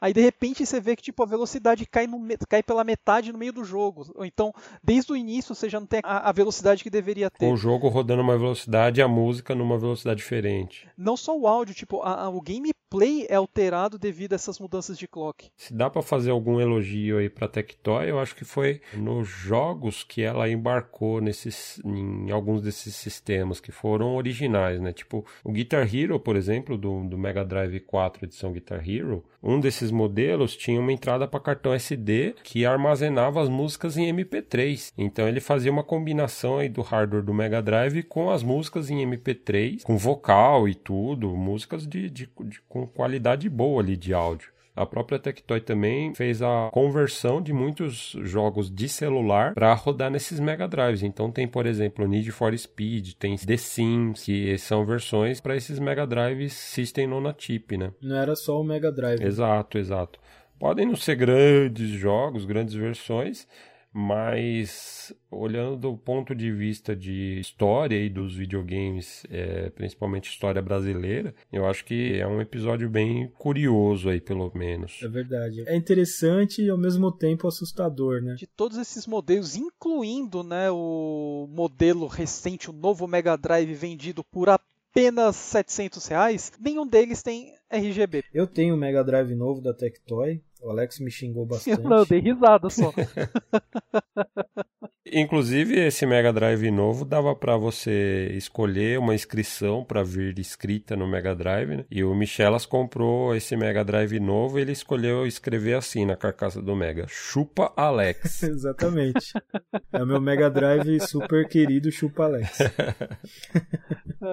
Eu fiz até um vídeo do meu canal, assim, há bastante tempo, um vídeo bem tosco, dá até vergonha de divulgar. Não coloque o link, Fabão. Vai estar tá lá o link na descrição. é muito feio, cara. A imagem é ruim, o som é muito ruim. Mas, por outro lado, vale lembrar também que o Neto, nosso amigo Neto aí, que a gente sempre menciona aí nos podcasts, tá fazendo um trabalho, assim, inacreditável, né? Desde o lançamento. Ele tá fazendo tudo que a Tectoy não fez, ele tá fazendo pelo console, né? É, exatamente. Inclusive, na atualização de firmware oficial, eles pegaram modificações feitas pelo Neto e outros membros da comunidade também, né? O Neto realmente adotou esse console e questão de áudio e vídeo, né? O Neto conseguiu melhorar bastante, assim, tanto em velocidade como timbre né, né das músicas, etc. Então, o cara tá fazendo realmente um trabalho muito louvável aí.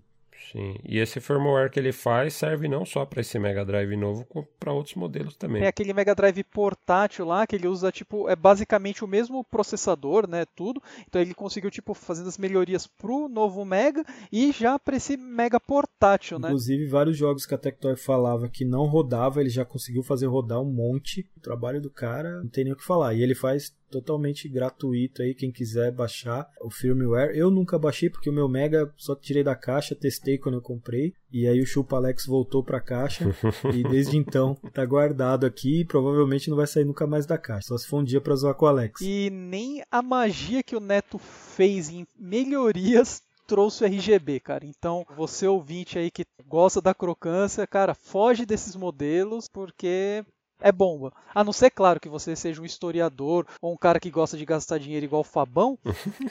aí você nem, pega nem compra. Tá? essas coisas, mano. O Fabão tinha PVM quando ele tinha 8 anos, cara. Só isso aí já, já acaba com tudo.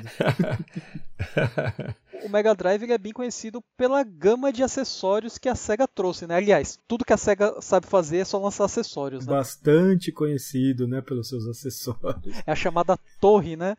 A torre de Mega. Acho que um legal aí que se encaixa aí como um add-on de repente é o chip SVP, né? Que é o único chip que a Sega colocou dentro de um cartucho de Mega Drive é um chip que na verdade é um processador que trabalha junto com o Mega Drive para conseguir um resultado melhor, né? E até falaria que a Sega foi bem ousada, né? Porque ela meteu um processador dentro do cartucho de 32 bits, cara. Acreditem se quiser. E o jogo roda razoavelmente legal, cara. É sim, um porte bem respeitado, assim, tipo, pro Mega. É, o fato dele rodar já é um milagre, né? Sim. Pra quem não conhece, é o Virtual Racing, que foi lançado nos arcades pela SEGA, que roda na placa Model 1, nem dá para comparar com o Mega Drive. E é uma placa caríssima, né? Inclusive, né? bem superior aí ao hardware do Saturn. E roda muito bem, né? Diga-se de passagem. É, roda uns 15 FPS lá, mas roda. É. Tem gente que fala que prefere jogar o do Mega Drive do que o do Sega Saturn. Eu não sou essa pessoa, mas tem gente que, que diz isso, né? É, a versão do Saturn também não é muito boa mesmo. Mas não. eles colocaram um processador que é SH2 da Hitachi e ele roda 23 MHz, cara. Inclusive é o processador do 32X e do Sega Saturn também, né? O cartucho chega a fritar. Inclusive, o cartucho tem um dissipador de calor, cara. Realmente o processador é parrudão. Só que o que aconteceu, né? Então eles lançaram esse jogo para meio que dar um cala-boca, né? Que o pessoal, todo mundo falava, ah, no Super Nintendo tem Star Fox, que é um jogo 3D e tal, no Mega Drive não tem, né? Então eles meio que fizeram isso aí. Quando eles desenvolveram essa tecnologia, o plano deles era até lançar mais jogos. Então ia sair Virtual Fighter também, né? Que saiu! É, saiu, mas não foi do jeito que eles estavam planejando. Saiu Virtual Fighter 2 ainda. não, aí, Virtual Fighter 2 bem diferente. Inclusive, eles estavam considerando a possibilidade de lançar esse chip como um acessório separado só para você colocar os cartuchos é, em cima, né? Assim como tecnologia Lock-on do, do Sonic Knuckles, eles consideraram fazer um cartucho com esse processador SVP separado. Né? É, esse cartucho foi o cartucho mais caro da geração. Ele foi vendido no lançamento a 100 dólares. Então acho que não vendeu muito por causa disso. Acho que ele e o Phantasy Star 4 também estavam ali no mesmo patamar. Né? É, por aí.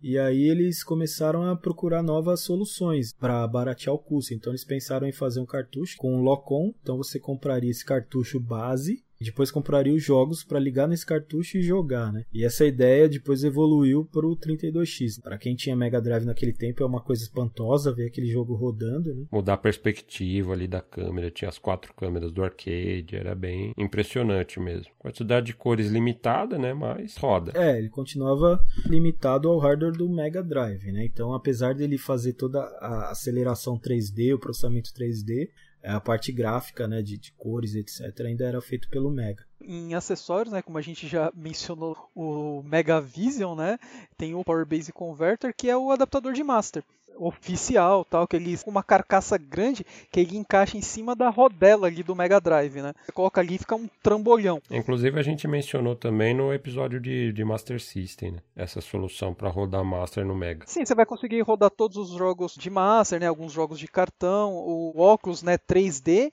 e inclusive a pistola Light Phaser né, que você consegue utilizar no Mega, né, para jogar os Power Base, os jogos de pistola, né, que, que tem no, no, Master. E a melhor coisa é que ele funciona com a própria saída de, de áudio e vídeo do Mega Drive. Então, se você estiver usando o SCART RGB, você consegue jogar Master System em RGB via Mega Drive com Power, Power Base Converter. E a qualidade, do, como a gente já mencionou no episódio de Master, é maravilhosa. É muito boa mesmo. Você tá aí preso, né, ao jailbar, mas é uma evolução bem grande, principalmente pra gente que só foi conhecer o RGB no Master System no Mega Drive mesmo, né? Porque a Tectoy, os dois modelos que ela lançou aqui como Master System 1 e 2, que eram Master System 1, né? Que tinha RGB nativo no Japão e nos Estados Unidos, aqui no Brasil eles limaram essa, essa opção. Aí o Alex falou aí da Light Phaser, né? Dava para usar no Power Base mas uh, a SEGA não ia ficar só em uma pistolinha, né? Já lançou a Justifier, é uma pistola da, da Konami, né, Fabão? Da Konami, do, do Lethal Enforcers. Saem duas cores, é. rosa e azul. A azul é do Player 1 e a Exato, rosa é do Player, player 2. 1 e né? Player 2. Inclusive, se você encontrar a, a rosa para vender e você não tem azul, não compre, porque a rosa não dá para ligar direto no console. Ela tem um plug diferente que vai ligado na pistola azul. Então só a pistola azul que consegue ligar direto no console. Então a não ser que você tenha o plano de comprar a pistola azul também, não compre a pistola rosa é, sozinha, né? A Justifier, não só no Mega, né, mas onde ela foi lançada, né, Mega, Super, cara, para mim, é, acho que é uma das melhores pistolas, assim, de games para jogar. A empunhadura dela é bacana, o peso. Ela é tipo um 38, né, gigante. tra... é, 38 do Charles Bronson na mão, tá é ligado? É, tipo, eu ia falar que era do, do Dirty Harry, mas é a mesma coisa. Também do Dirty Harry. É uma, é uma 45, não é 38 na verdade. Mas a SEGA não queria ficar atrás da Nintendo também, né? A Nintendo lançou logo uma bazuca. Exatamente. A SEGA não, não queria ficar atrás também. Né? A SEGA ia lançar um tanque de guerra. Mas aí, como ia ficar muito caro para produzir, eles falaram: não, vamos de bazuca mesmo, igual a Nintendo. A SEGA me lança, tipo, um bagulho chamado Activator que você joga os jogos com os movimentos do seu corpo. Os anúncios, assim, tem Streets of Rage e Street Fighter. Me explica como o filho da puta vai dar um pilão do Zangief no Street Fighter usando Activator, velho. Essa era, era um bagulho que eu sempre ficava imaginando na época, porque ninguém tinha o, o Activator. Você que se acha o bonzão do rolê porque você tem um Kinect do Xbox e pode jogar com o corpo, o Alex, quando tinha 15 anos, estava dando pilão no Fabão pelo Activator. pelo Activator. Então, pra você ver que, na verdade, nada de hoje é, é muita novidade. É né? tudo copiado do passado. SEGA sempre à frente do seu tempo. A SEGA teve um serviço nos Estados Unidos, né, que não era da SEGA, mas é, funcionava no Mega Drive para jogos online via internet, tá? foi a primeira rede de consoles feita no, no mundo, né, que permitia você jogar Mega Drive em rede, Super Nintendo também. E depois nos Estados Unidos ela teve o Sega Channel, que aí fazendo uma zoeirinha de novo, né, no Xbox hoje eles estão vendendo Gamer Pass, que dá acesso a vários jogos, você paga uma quantidade mensal e pode jogar um monte de jogo. A Sega já fez isso também. Então esse Sega Channel, você conectava via cable modem, como se fosse um, um cabo de, de, de, TV a cabo mesmo, e aí você tinha acesso a vários jogos aí da Sega que você podia jogar, inclusive jogos que nunca foram lançados nos Estados Unidos, como Golden X3, Mega Man, é, Wily Wars. Nunca foram lançados em cartucho, né? Isso. Aqui no Brasil teve, não teve o sistema de, de, de assinatura de jogos, mas teve o SegaNet, onde você conseguia ter é, acesso a alguns aplicativos. Aplicativo do Bradesco, né? Eu acho que tinha algum joguinho besta, tá ligado? Assim, que, que, a, que a Tectoy lançou, mas assim, o grande. Eu lembro que um amigo meu, cara, varava noites nos chats do SegaNet. Ele entrava e ficava conversando com o pessoal tal, cara. Tipo, e isso bem antes da live, né, cara? Inclusive até antes do próprio Dreamcast, né, que trouxe a internet aí para muito brasileiro, né, que não tinha acesso a PC e tal. Então a SEGA sempre foi bastante visionária aí. A gente tá falando dos acessóriozinhos básicos tal, assim. Vamos começar a falar do Megazord, né, cara? vamos começar a transformação final aí, né, que começa primeira parte, né, o Sega CD, mas foi uma das grandes propagandas, é, principalmente no Japão, que eles queriam competir com o PC Engine, né, cara? Um videogamezinho ali de 8 bits da era Nintendinho, o bagulho tinha CD, jogos com animação fodida, rodava jogo de arcade. Tinha vozes, tinha música orquestrada, tinha. Nossa, com o advento do CD, ele foi o primeiro console no mundo a utilizar CD para jogos, né? É, ele foi originalmente lançado em 87 no Japão, PC Engine. Já no ano seguinte, em 1988, ele já tinha a expansão para CD, né? O CD ROM-ROM, que é o CD-ROM 2, né? Que eles falam. E aí os primeiros jogos em CD já chegaram em 1988 no Japão, o ano que o Mega Drive estava chegando no Japão. E a biblioteca dele de CD passou a biblioteca de cartuchos, né? Sim, de longe, de longe. Então a SEGA vendo o sucesso aí, né, da sua rival, que o PC Engine estava dando um belo de um couro no Mega Drive no Japão naquela época. Se eu não me engano, o PC Engine estava em primeiro lugar, o Mega Drive em segundo e o NES em terceiro, tá? Isso em pesquisa, cara, o PC Engine é um dos favoritos no Japão. Ele só acho que não ganha, tipo, do, do Nintendinho, Super Nintendo, mas dessa era, cara, tipo, ele tá bem à frente do Mega, bem à frente. Sim, inclusive ele fechou, fechou a geração na frente do Mega Drive, isso no Japão. Então a SEGA vendo o sucesso ali do, da, da NEC, né, já tratou logo de, de produzir uma, um add-on ali para usar CD no Mega Drive também. E aí nasceu o Mega CD, que nos Estados Unidos e Brasil foi chamado de Sega CD. É, então, aí lançaram o Sega CD, né, e Mega CD no modelo 1, que casava ali, né, encaixava com o Mega Drive 1, né, que é o Mega Drive grande. Primeira parte do Megazord. Uhum. E ele tinha a gavetinha de CD, né? É um modelo que não durou muito, né? Inclusive hoje é mais difícil de achar dele, né? Do Mega, do Mega CD1. A versão japonesa a gente até consegue achar, agora a versão americana já é mais rara, que também foi lançado nos Estados Unidos. No Brasil, esse modelo nunca foi lançado. Já chegou direto o 2, né? Foi lançado junto com o Mega Drive 2, que era para casar os dois consoles, né?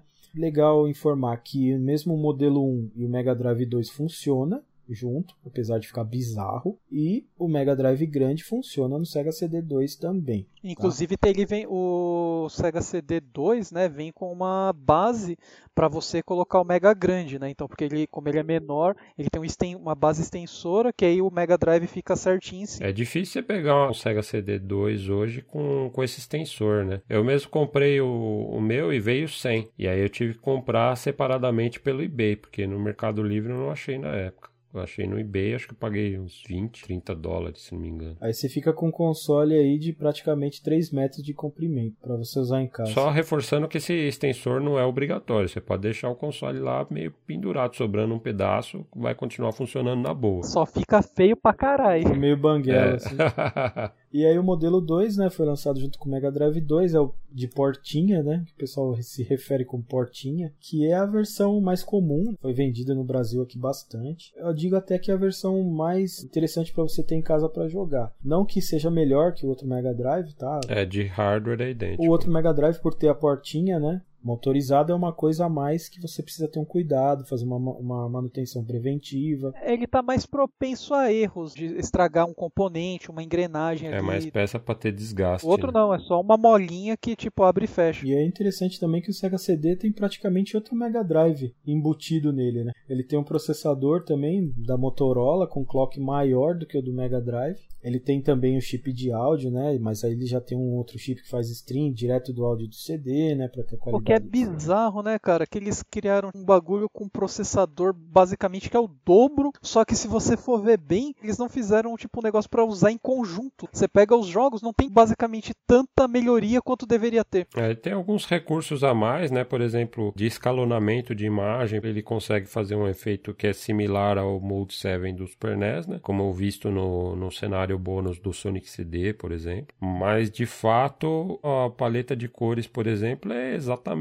a mesma do Mega Drive, né? Não adiciona nada. É, ele sai pelo, pela saída de vídeo do Mega Drive que limita as cores no nível do Mega Drive mesmo. 60 cores ali simultâneas na tela. Mas como o Fabão falou, ele tem algumas coisas bem interessantes, como scaling, né, de sprites, efeito de rotação também, né, que são efeitos bem bonitos. Mais sprites na tela também simultaneamente. E eram recursos que estavam sendo usados no arcade também, né? Você fica bem visível, tipo você jogar o Final Fight, né, cara? Você pega a tela lá quando você chega na cidade assim, cara, meu, dá muita diferença de você, tipo, quando você joga a versão do Super Nintendo, né? Sim, sim, é, a quantidade de sprite na tela é muito maior, né? Muito mais personagem. Super NES tem mais slowdown. Alguns jogos você não vê muita qualidade, né? Uma qualidade muito superior. Assim, às, às vezes até poderia ter a, a, capacidade, só que não era bem trabalhado. É. Mas em alguns outros jogos você vê uma qualidade muito grande, como Final Fight do Sega CD é ótimo. Inclusive a gente fez um videozinho aí comparando lado a lado a versão arcade e a versão Sega CD. Inclusive a versão arcade mesmo, tá? A gente tem uma placa de, de Final Fight e a gente fez essa, essa comparação lado a lado. Inclusive queria agradecer ao Felipe aí que editou o vídeo pra gente. Valeu, Felipe. Você vê que não fica muito longe, né, cara, da versão arcade, né? Tirando o problema das cores. Essa versão, inclusive, que você usou nesse comparativo é, tem uma paleta modificada. Sim, né? sim foi a versão do Pyron lá com cores mais próximas à, à, versão arcade. Então, essa versão que a gente comparou já é melhor do que a versão original do Sega CD, né? E mesmo assim você vê uma diferença de cores assim bem grande, né? É, porque tá atrelado à paleta do Mega Drive, de qualquer forma. Além do Final Fight tem outras pérolas, como por exemplo o Snatcher. Snatcher é uma versão maravilhosa do jogo no Sega CD. É a única versão que foi lançada em inglês e é a versão mais completa, por incrível que pareça, mais completa do que a versão Saturn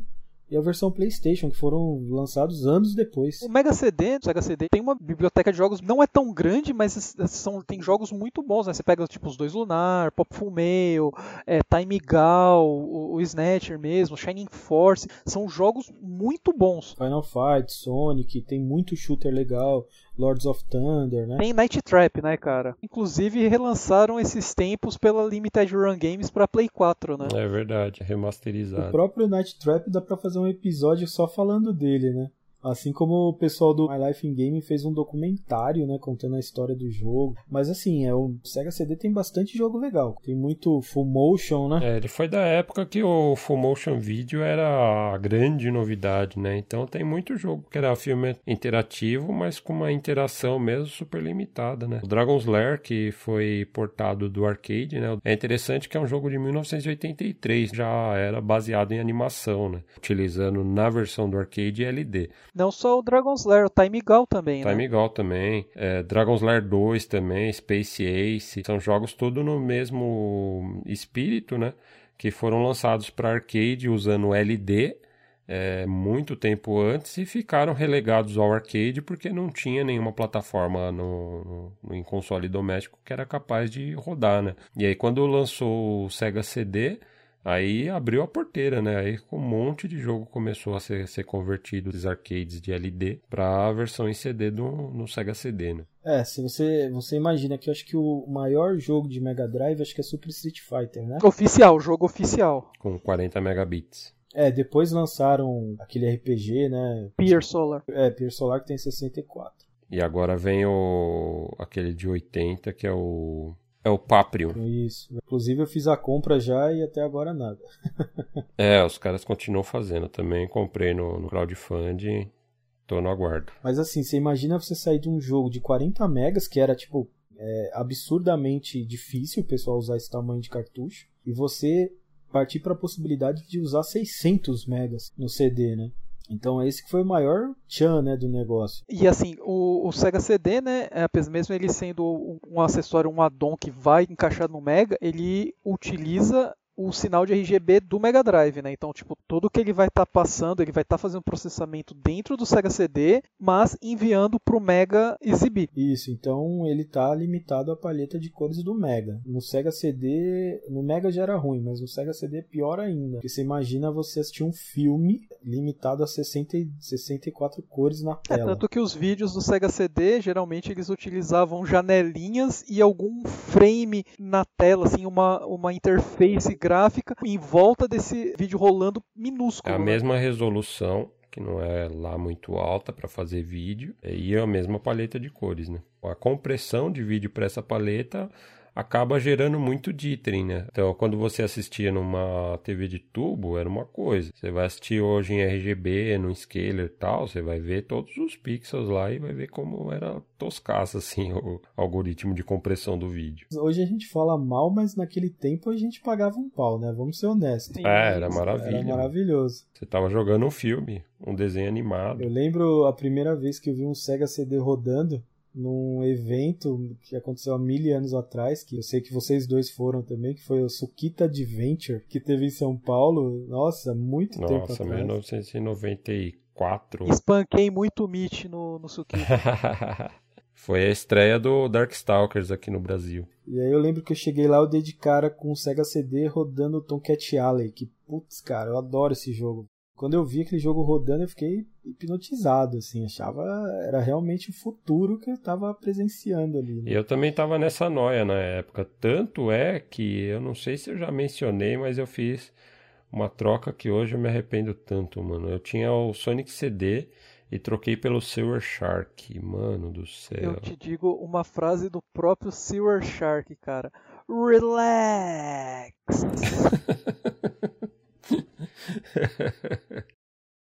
Mas então, você pode usar o RGB. Normalmente, um monte de gente me pergunta, né? Manda e-mail, né? Pela Gamescare, falando: Ah, queria fazer o um mod no Mega, mas eu queria usar o Sega CD. Como é que eu faço? Então, no Sega CD você não precisa fazer nada, tá? Você só vai ligar o Mega Drive nele e pelo RGB ligar no seu conversor ou no seu scaler, sua TV e jogar normalmente. Então, uma coisa que é bastante comum, né, que a galera tipo confunde a questão do áudio, né? Tipo, porque o Sega CD ele tem o áudio separado com o do Mega, mas é junto com o do Mega e o Mega tem o áudio que é junto do Sega CD e o pessoal não sabe como se portar com isso daí, né? Isso confunde bastante as pessoas. E o próprio manual do Sega CD também não ajuda nada, porque é uma complicação dos infernos assim. E na real é uma questão muito simples. Tipo, o Sega CD, ele não tá gerando nenhum áudio novo, ele roteia todo o áudio pelo circuito do Mega Drive mesmo. Então, por exemplo, se você não fazer áudio mix nenhum e simplesmente é, usar a saída de áudio do, da saída AV do Mega, você vai ter exatamente o mesmo som, o som completo. Todo o áudio vai estar tá roteado por lá. Se você utilizar a saída de fone de ouvido do Mega, você vai ouvir todo o som do Sega CD completo completo, integralmente, em estéreo, pela saída de fone de ouvido do, do Mega Drive. Agora, se você fizer o áudio mix utilizando ali a, a, saída de fone de ouvido do Mega com a entrada P2 do Sega CD, aí você vai ter que fazer a saída de áudio pelo, pela saída estéreo RCA do Sega CD. Se você ligar um cabo P2 na entrada de áudio mix do Sega CD, ele já vai supor que você vai estar tá fazendo áudio mix. Então, se você não ligar esse cabo na saída de, de fone de ouvido do Mega Drive, ele não vai mandar o áudio completo. Se você só sair da, da saída RCA estéreo do Sega CD sem fazer o áudio mix, você vai ter parte do áudio, não vai ter o áudio completo. Então, se você for utilizar esse áudio mix, você tem que fazer a ligação completa. Mas para simplificar a mesma questão, você pode simplesmente ignorar o áudio mix e utilizar o, ou a saída de áudio AV do Mega Drive, um ou dois, se for do 2 vai sair estéreo, ou então se você quiser estéreo do Mega 1, você puxa o áudio direto pela saída de fone de ouvido dele. É, tanto que nem é possível fazer áudio mix com o Mega 2, né? É, com o Mega 2 não, não dá, porque ele não tem a, a saída de, de fone de ouvido. Só uma complicação. E até uma curiosidade, eu fiz o teste de, de qualidade de áudio aqui o áudio que sai pela saída estéreo ali do Mega Drive de fone de ouvido é exatamente igual ao som que você tem no Sega CD saindo pelo RCA estéreo fazendo áudio mix. Nem em qualidade de áudio você perde. Então não precisa se preocupar com áudio mix. E assim como o Mega Drive, né, o Sega CD também tem trava de região. O Sega CD só roda jogo de Sega CD e o Mega CD só roda jogo de Mega CD. Mega CD no Japão, Sega CD nos Estados Unidos e Brasil. E na Europa é Mega CD também. Então são três regiões aí que não são compatíveis. Existe um mod é, que a gente costuma fazer bastante aqui na Gamescare, que é um mod de região free, né? Você coloca uma BIOS região free. Então você grava uma BIOS em outro EPROM, uma BIOS modificada, e você coloca no console. Você tira a BIOS original e coloca essa BIOS exatamente igual. Você só vai usar esse mod aí para ter a região free. Facilita bastante a vida. É, e você não precisa se preocupar, você pode jogar um CD japonês no, no Sega CD americano ou vice-versa. Completando aí, né, o nosso Megazord, né, a nossa torre do poder, temos o 32X, né, que foi aí é a continuação, né, do projeto aí do Virtua Racing, né, como vocês estavam falando, que surgiu aí como projeto de fazer um addon mais barato para colocar cartuchos. E na verdade eles, em vez de fazer um addon mais barato, lançaram um aparelho mais caro com cartuchos mais caros ainda. É, o 32X ele foi uma ideia da Sega americana e é como o Alex falou, né? mais ou menos a evolução aí do cartucho com chip 3D, né, que eles, que eles queriam fazer, acabou evoluindo para o 32X. E aí, para facilitar um pouco, né, e aumentar um pouco o valor, eles pensaram, ah, já que a gente vai fazer um add-on, por que não colocar dois chips, né? E assim, aí eles pensaram, a gente tá para lançar daqui a alguns meses um console que vai ser extremamente mais poderoso do que esse. Vamos lançar um aparelho então mais caro e fazer a galera comprar em dobro. Eles vão ficar muito contentes e a nossa player base vai aumentar. é, a Sega tinha muita preocupação, né, do que o pessoal iria comprar nesse intervalo, né, de, de troca de geração. Então o 32X veio aí para cobrir um gap aí, né, do sepultamento do Mega Drive definitivo e do nascimento do Sega Saturn, né? O Saturn foi lançado no Japão no finalzinho de novembro de 94 e o 32X chegou nos Estados Unidos em dezembro de 94 também. E a galera assim, apesar de não ter internet, existiam revistas assim, o povo ficou meio puto já, porque porra, a Sega já tá com um aparelho uma geração à frente e tá lançando isso daqui que é exatamente o mesmo preço do aparelho que estão lançando lá no Japão. E eu vou ter que comprar os dois. O 32X era um pouco mais barato, né? Em compensação. Mas era bem inferior, né? Mas não era tão mais barato também, né? Se você vê os anúncios da época, assim, a reclamação da galera, era um produto cara lá mesmo nos Estados Unidos. É, ele era um produto caro que despencou de preço rapidamente. É, o pessoal falou que seis meses depois do lançamento ele estava sendo vendido em promoção a 29 dólares, cara. Isso daí que foi começou a queda da SEGA lá do, dos Estados Unidos. Começar a tomar preju, depois disso daí foi prejuízo em cima de prejuízo. E aqui no Brasil foi lançado também, né? Aqui chegou acho que em 95 e eu tinha locadora na época e a gente comprou direto da Tectoy. Se bem me lembro, acho que foi na faixa de 700, 750 reais no lançamento. Mas o 32X eu lembro que bastante gente chegou a comprar. Eu nunca tive naquela época, né? Mas eu lembro que vários amigos meus assim tinham. É, e ele teve alguns jogos bons assim até. A, versão, a versão dele do Virtual Racing, o Virtual Racing Deluxe. É, muita gente diz que é a melhor versão de todas. Eu né? gosto bastante, é uma ótima versão. Eu concordo. A versão dele do Virtua Fighter também é muito boa. Eu teria o 32X apenas por um jogo, que é o Colibri. O Colibri é um jogo bem legal porque usa a paleta de cores aumentada, né? Finalmente o Mega Drive teve a paleta de cores aumentada. Aumentaram só um pouquinho, né? Foram de 64 cores para 32.768 cores. O jogo é extremamente bonito. Cara. É extremamente verdade. Bonito. Então o Mega Drive virou o Picasso dos consoles. Então, eles poderiam ter feito isso no Sega CD, né, cara? É, teria ajudado. É, e como o Fabão tava falando, tem jogos legais. Tem o Virtual Racing, tem o, o Virtual Fighter, tem o port de Space Harrier, que é praticamente perfeito em comparação à versão arcade. A única diferença é que no arcade ele roda 60 frames e no 32X roda 30. Tem o Afterburner também, que é praticamente idêntico à versão arcade, com a mesma limitação do Space Harrier. Star Wars Arcade também. Star Wars Arcade. Tem o jogo de luta favorito do Michelin, o Cosmic Carnage. É, meu jogo predileto. Nossa, velho. Puta porcaria de jogo. Mas também tem jogos ridículos. Tem um chamado Metalhead. É curioso porque ele usa hum, polígonos texturizados, que era bem complicado assim de se fazer. Tipo, o 3DO fazia, mas o 32X fazer polígono texturizado. É tudo bem que ele roda, sei lá, 10 FPS. Não, mas... até que assim, é, até que ele é um jogo bem feitinho. Porque se você analisar, né, o, o 32X tinha dois Hitachi SH2, né? Então ele era praticamente um Saturn. Tirando o VDP e tal. Isso, era muito mais potente, mas ele tinha dois chips é, SH2.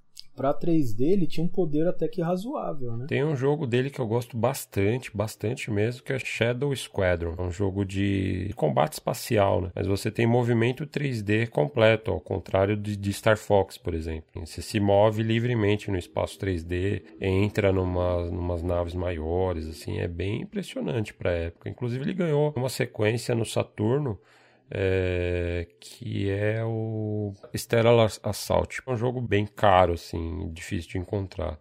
Então a gente estava comentando até antes de começar a gravar que o 32X provavelmente é o console que foi menos utilizado o, o, seu potencial na história, né? Porque ele foi lançado, tem poucos jogos, apesar de ele ter acrescentado um grande poder aí para o Mega Drive, possibilidade de 32 mil cores na tela, praticamente é um jogo assim que sobressaiu muito, né? E ele tem a possibilidade ainda de combinar com o Sega CD, né? Tipo, você tem que ter os três para rodar jogo de Sega CD 32X. Por isso que é o Megazord, né, cara? Tipo, você tem a torre total aí, né? E tem o quê? Uns quatro jogos de, de Sega CD 32X. São todos jogos de full motion. E tem uns zero jogos bons de Sega 32X.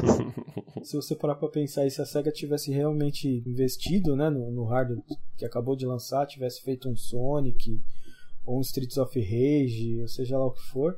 Ou se ela tivesse lançado um ano antes, teria sido uma ideia perfeita, né? Errou no timing. É, eles quiseram dar uma pós-vida aí no Mega Drive, que eu acho que a ideia deles era ter o Mega Drive junto com, com o Sega Saturn, né? Uma opção mais barata. É, o fato é que o Mega Drive se saía bem ainda nos Estados Unidos, né? E eles não queriam perder esse embalo, já fazendo a mudança de geração logo de cara. O preço não ajudava, o timing não ajudava, porque o pessoal já sabia do lançamento do Saturn que estava vindo. Isso prejudicou muito a SEGA. E aí, na E3, a Sony fala só uma coisa: 299 e vaza. Esse momento foi o ápice Acabou.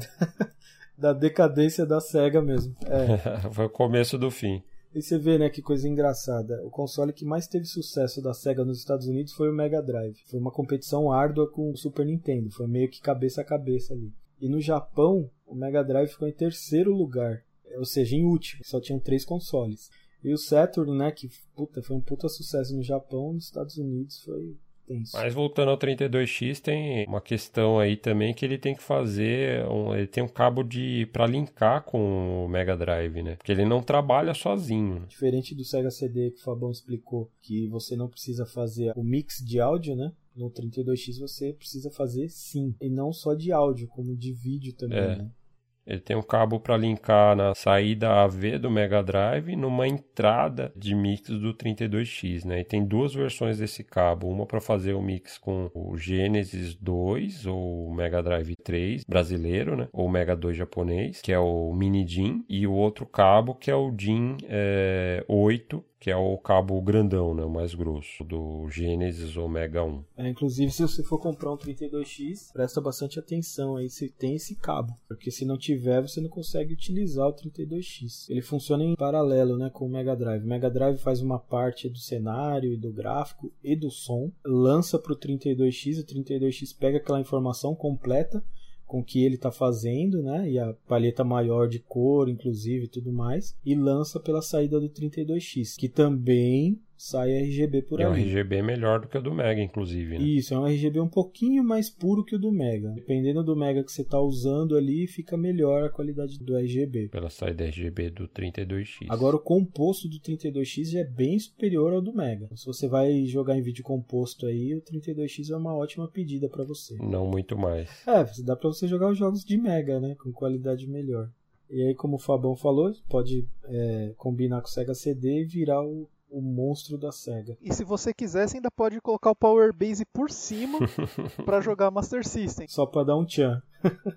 e assim, a gente termina os acessórios, os modos como a gente joga, e a gente já pode entrar e falar, tipo, das melhorias, o que pode fazer, né, nos megas. As modificações possíveis. Como a gente já mencionou, caso vocês é, quiserem dar uma olhada, tudo, a qualidade, né, de RGB vai estar tá no link a comparativos, porque fica bem discrepante, assim, a, a diferença entre um modelo e outro né, como a gente mencionou aí, o, o é tipo o supra-sumo aí do, do RGB no Mega, enquanto o Mega 1, infelizmente, apesar de ter um áudio maravilhoso, peca bastante no, no RGB. Principalmente o japonês cheio de jailbar antes de você pensar também no mod, né, é bom você escolher o que, que você quer ver nativo antes de modificar, porque vai ficar um pouco mais fácil para você também fazer isso. Você né? tem um console japonês que você adora e não quer trocar esse console nem ferrando. Existe uma solução para você ter um RGB puro, sem interferência? Existe. Você pode fazer um RGB bypass. É um mod né, que a gente vai fazer na placa do seu console e a gente vai roubar o sinal digital antes de virar analógico, antes de ser contaminado, e a gente vai jogar num outro circuito que vai fazer essa conversão isolando o circuito original do console e vai sair direto para o cabo. Então esse é tido como o único mod que realmente resolve 100% o problema de RGB do Mega. Então, assim, é, eu ainda não vi nenhum console com esse mod Acredito que o Fabão e o Alex também não. A gente já viu profissionais mesmo já do, do meio retro, assim, que nem o Voltar, ele mesmo, tipo, fazendo os testes, tudo. E acho que foi ele que desenvolveu a plaquinha, né? É, foi ele mais umas pessoas ele, ele tem a versão dele, né? E, e, ele fala que a melhoria de imagem é absurda mesmo. Isola todos os problemas de interferência, né? Geobar, que você vai ter no, nos Megas. É, dizem que o resultado é animal. O RGB é super puro e mais crocante ainda do que já é, porque eu acho que o RGB do Mega já é bem bonito. Encomendei umas placas, uns circuitos impressos, né? Quando chegar aqui eu vou fazer, vou construir a, a essa plaquinha de RGB bypass e aí a gente vai, a gente vai testar realmente, né? Depois que a gente testar, eu vou oferecer esse mod aí para quem quiser fazer, né? Construir várias plaquinhas e vamos ver, vamos ver como é que vai ficar. Esse é um mod universal, né? Ele serve para todos os modelos do, do Mega, ou pelo menos a maioria deles. Lógico que não vale a pena você fazer num XI. Não tem como você melhorar o que é perfeito, né, é. né, cara? Mas para baixo do XI ali, dá para você fazer bastante coisa. Se você quiser fazer no Laser Active, dá para fazer? não, no Laser Active também não. Mais para frente também cortar, caso você seja corajoso bastante. É, a gente já vai chegar lá né, nesse outro mod também. E assim, como o Michelinha falou, né, de cortar o sinal, né, cara? Tipo, os mods mais conhecidos, assim, que é o que o pessoal, antes do desenvolvimento aí dessas plaquinhas de RGB bypass, faziam e tem né, os relatos tal na, na internet, tudo. Tem, a gente vai deixar até o link aí do Retro RGB, né, que ele mostra algumas informações dessa, que é você desabilitar a parte do vídeo composto no Mega ou você cortar, né, levantar algumas pernas do chip é, CXA. Isso no Mega Drive grande, né? É, o CXA, o mod no, no, nesse chip é exatamente o corte da perninha, né, que é onde sai o vídeo composto. É um mod bem invasivo, né? Então você tem que pensar bem porque é. basicamente você fez, não tem volta. Você vai ter que refazer toda essa parte do Mega. É, você vai ter que ressoldar a perninha. Eu deixo o link do, do vídeo. Mas já vou adiantando que eu já fiz e não vi diferença nenhuma. E até se você analisar o problema, não faz muito sentido, porque o sinal já chega ruim pro CXA você cortando a perninha do vídeo composto ali não vai meio que adiantar nada, né? E tem outro mod que o Alex acabou de falar, que levanta umas perninhas também, da própria PPU do Mega, né? E nem por favor cortar a trilha também. Né? É, na verdade esses mods aí eu não faço aqui, tá? Na minha assistência. Você vai encontrar gente que fez e vai falar que ficou perfeito? Vai.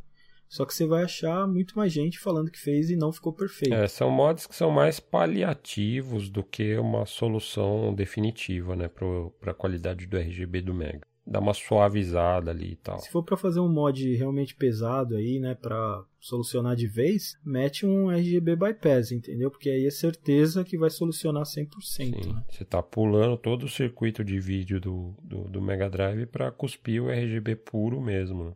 Inclusive um RGB de ótima qualidade, eu tô louquinho pra ver. Mas nem só de imagem vive o homem, né, Fabão? A gente abriu o episódio falando do som característico FM do Mega Drive, todo mundo conhece e você ouve assim, você fala é o Mega Drive, mas como a gente discutiu ao longo do episódio aí, varia o som de modelo para modelo, né? Tem os modelos que desfiguram completamente esse esse áudio famoso FM do Mega Drive, né? E aí tem solução inclusive para esses modelos. Né? É, user Ace, né?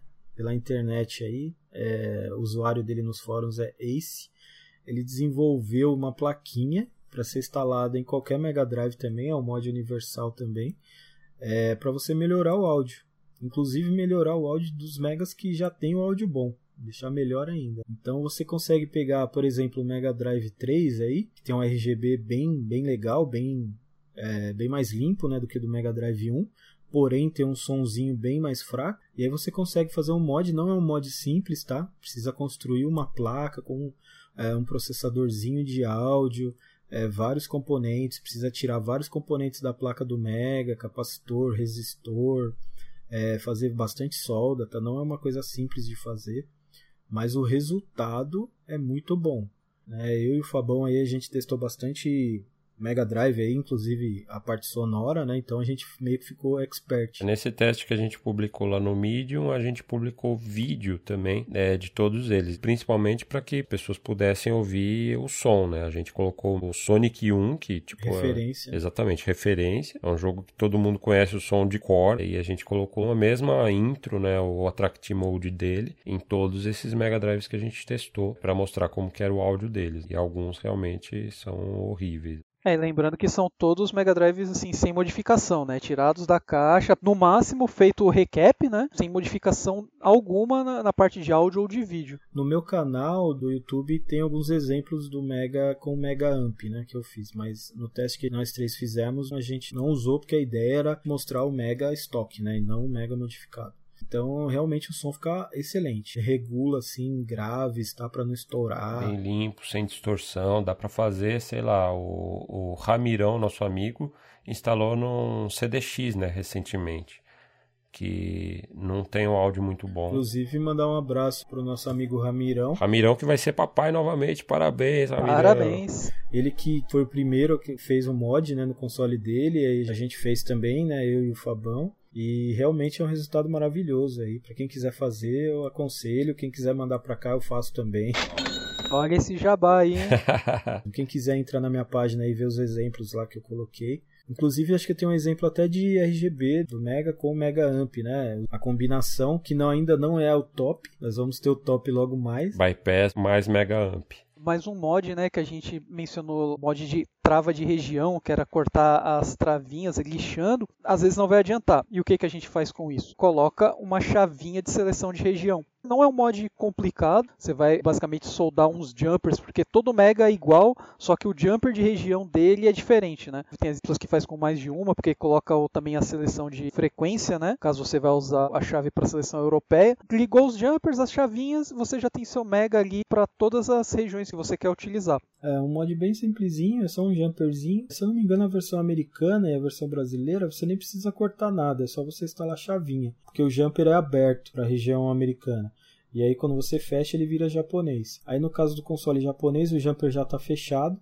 Aí você tem que abrir e aí soldar a chavinha para poder abrir e fechar. Esse é um mod que existia bem na década de sim, 90 mesmo, sim. assim, tipo, é um mod uhum, bem é bem antigo. É. Naquela época, geralmente fazia dois serviços, né? Que era transcodificar o console para funcionar nas TVs brasileiras padrão Isso. PAL-M. E chavear. E chavear. Então é o mesmo mod que se fazia lá naquela época, continua se fazendo ainda hoje. Inclusive esse mod eu tenho lembranças bem engraçadas, porque é o mod mais bizarro que eu pego aqui é, na hora de fazer reparação dos consoles. Você pega tipo o jeito que a galera fazia colando com ca...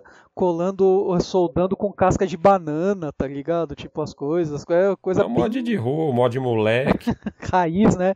Que mod raiz. raiz. então, mas o interessante é a chave que o pessoal usa, que às vezes o pessoal não tem a chave certa, né? Então qualquer coisa liga e desliga, o pessoal coloca lá, né? Aquela chave de interruptor de energia, né, cara? Tipo. Exatamente, cara. E aí uma vez eu peguei um Mega Drive com um interruptor de luz atrás, cara, para selecionar a região. E o cara mandou para mim para eu fazer um mod e colocar uma saída componente atrás do Mega. Aí eu olhei aquilo e falei, cara, não tem espaço aqui, velho, para fazer. Já tem uma chave seletora gigantesca.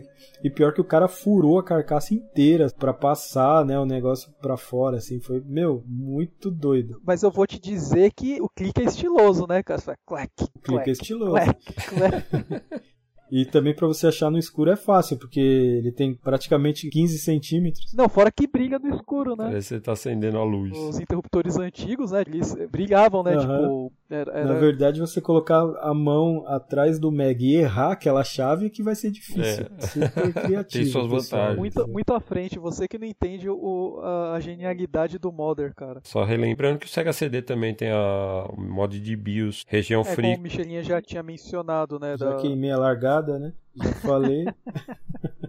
que é um mod bem legal. E a gente até gostaria de mandar um, um agradecimento especial aí a um colega nosso aí que é o Leonard, né, Alex? Ele é um brasileiro, desenvolveu aí é, a BIOS região free para todos os consoles de Mega Drive, de Sega CD, né? Inclusive para o Pioneer. Ele mesmo pegou as BIOS originais, editou e tal, e lançou aí pela internet gratuitamente. Entre outras coisas que ele faz aí em prol da, da, da nossa comunidade gamer aí. Ele então, ajudou gente... com a desencriptação do CPS2 e tal. O cara tem um know-how aí nessa parte. Sim, inclusive lá fora, bastante É um cara bem considerado aí na comunidade. Continuando ainda com os mods, né? Como você mencionou do componente, a, além do componente, né, assim, a gente tem o S-Video também, acho que são os dois mods aí mais pedidos pelo pessoal. É, o mod de vídeo componente, qualquer console que tenha RGB, é simples da gente converter para vídeo componente. Né? Então o pessoal pede bastante para ligar direto na TV, em TV digital, né? Já... Sem precisar de scaler. Né? Isso, a maioria das TVs é, tem vídeo componente hoje, né? E em segundo lugar, que o pessoal não pede tanto porque já está até caindo em desuso hoje, né?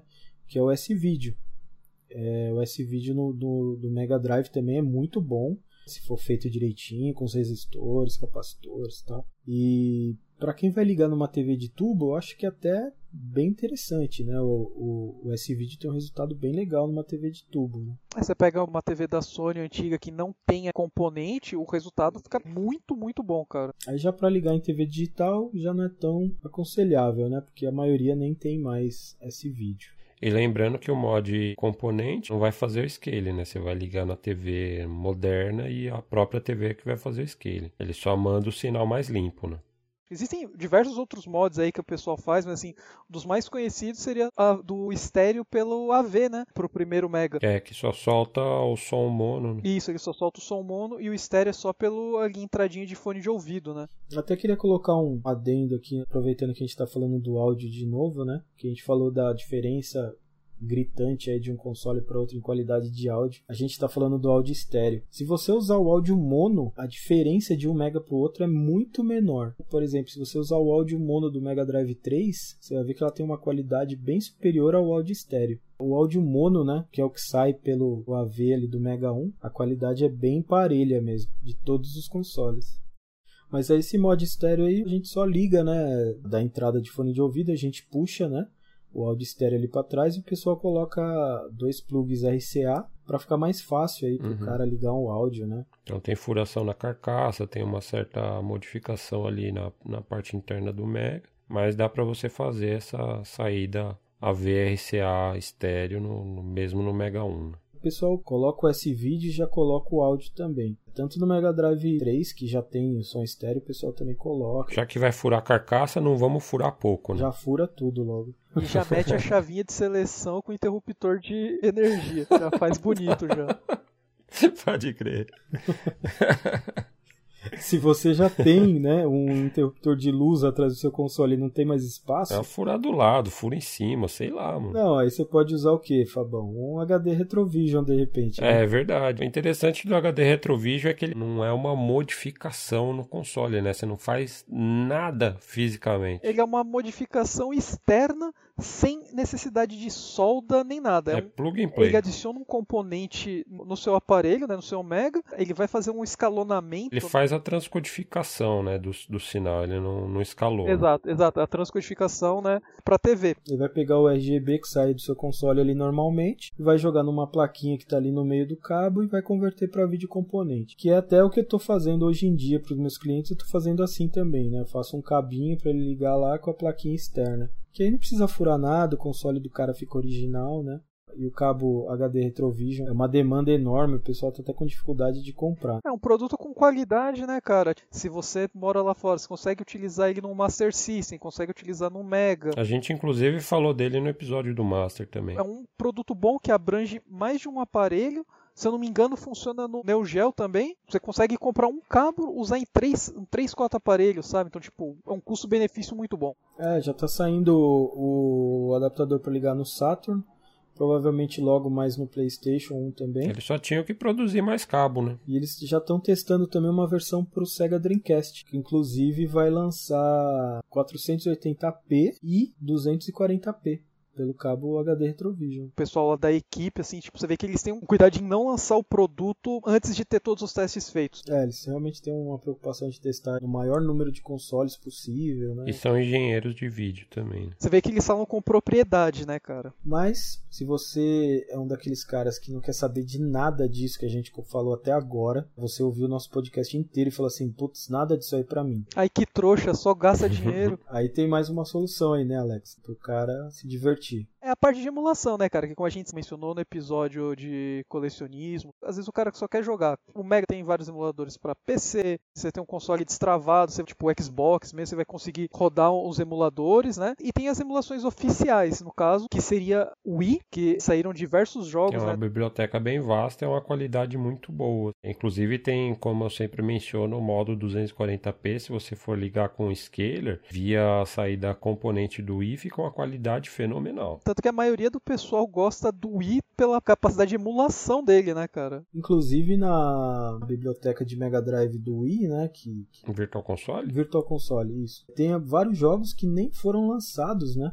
Inclusive, por exemplo, a gente estava falando do Golden X3, do Mega Man, né, que só foi lançado por aquele serviço Sega Channel nos, nos Estados Unidos, no Japão existe o cartucho. E tem esses jogos disponíveis aí para você jogar no Wii. Oficialmente você não consegue mais comprar. Existem os backups na internet, né, que o pessoal disponibiliza, mas assim, são os backups dos jogos originais que foram lançados na época, né? Eu acho que eles cortaram a funcionalidade de comprar jogos recentemente, esse ano aqui. E se não me engano, ano que vem sai totalmente do ar o eShop Channel. É, mas tem outras maneiras aí de você colocar os jogos lá e jogar, né? Sim. É, você coloca o Homebrew Channel lá, você consegue abrir para Homebrew ou para outras possibilidades também. E aí tem uma outra ferramenta oficial da Sega, né, que já existia há um tempo, que era os emuladores que rodam em Android e iOS, né?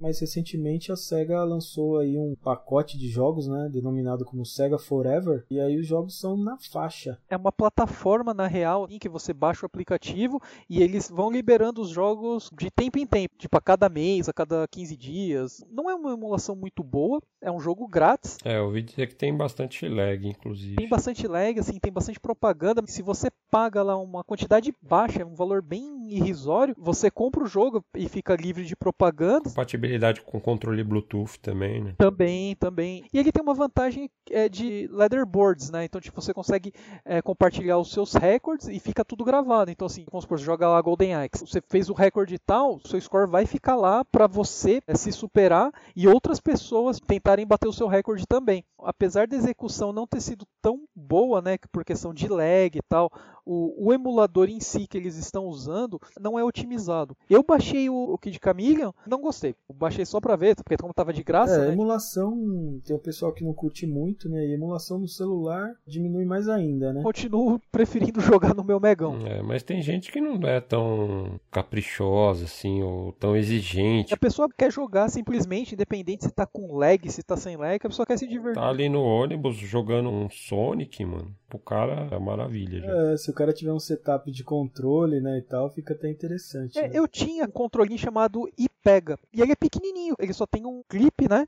Que você encaixa o celular nele. Então o celular fica como uma tela. E embaixo o controle. Ah, já é uma solução bem melhor, né? Se jogar em touchscreen, ninguém merece. Tem emulação, né, cara? Acabou, assim, tipo, o jeito que joga. Mas aí o futuro?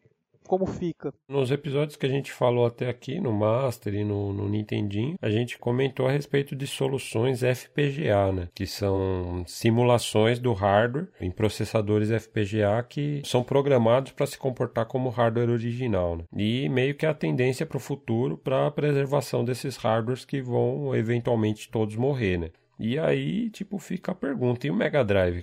Como, que entra nessa equação? É, cara, o Mega, infelizmente, não vi ainda nenhum projeto sendo levado à frente, né? Assim, algum time, algum usuário na internet com testes e provas de funcionamento, não vi nada, ao contrário do Super Nintendo, que já está bem próximo, né? É, já é realidade, né? Porque a Analog lançou o Super NT recentemente e ele roda Super NES via FPGA. Lembrando, como a gente mencionou no episódio do Nintendinho, a Analog NT Mini ele é um FPGA de Nintendinho, mas dá para fazer jailbreak semi-oficial que adiciona outros cores e adicionam simulação de vários outros sistemas 8 bits, inclusive do Master System. E agora chegou o Super NT, né, da Analog também, que é um FPGA do Super NES. E aí, tipo, existe essa possibilidade de fazer jailbreak e adicionar compatibilidade outros cores de outras plataformas 16 bits também.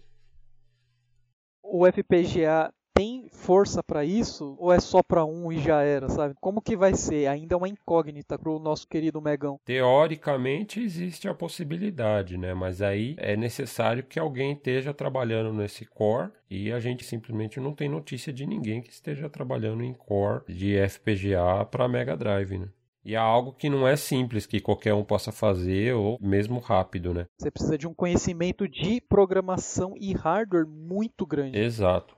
E tem que ter equipamento, Sim. fazer todos, toda a medição, comparação. É um trabalho realmente muito extenuante, né? A gente vai falar mais no episódio do Super NES, mas dá para falar um pouquinho, só para exemplificar aqui, que o Super NT, o Cavitris, o Kevin Horton, que a gente já mencionou o nome dele aqui no nosso podcast, fez o core de Super NES pro Super NT e ele ficou cerca de seis meses trabalhando para fazer esse core e ainda chegou com algumas imperfeições que a comunidade reportou, ele foi lá e atualizou em firmware, né? Mas enfim, não é um trabalho rápido. E aí teria que ter alguém trabalhando no novo core de Mega Drive para processadores FPGA para adicionar essa compatibilidade, né? E até agora não tem ninguém trabalhando nisso. E como a gente mencionou também, a dificuldade do processador de som, né, do, do Yamaha. É um chip bem complexo que até hoje nunca foi com... nem existe emulador que consegue rodar perfeitamente, né? E no NT Mini também, quando foi feito o jailbreak dele, e imediatamente já adicionou um monte de core lá, sei lá, uns 15, 20 cores para plataformas 8 bits. Não é que ele criou isso do nada, assim, de uma semana para outra. O Cavitris vem trabalhando em FPGA desde os anos 2000, o início dos anos 2000 lá. Ele foi o cara que primeiro fez um core de Nintendinho para FPGA já em 2006, assim. Então, ele já tinha todos esses cores prontos. Quando fez o jailbreak, simplesmente ele adicionou a compatibilidade ao FPGA lá. Agora o Mega Drive, tipo, precisa ser feito do zero. Ou seja, uma incógnita ainda nesse futuro. Bom, e aí com isso a gente termina a nossa é, introdução desse episódio, né?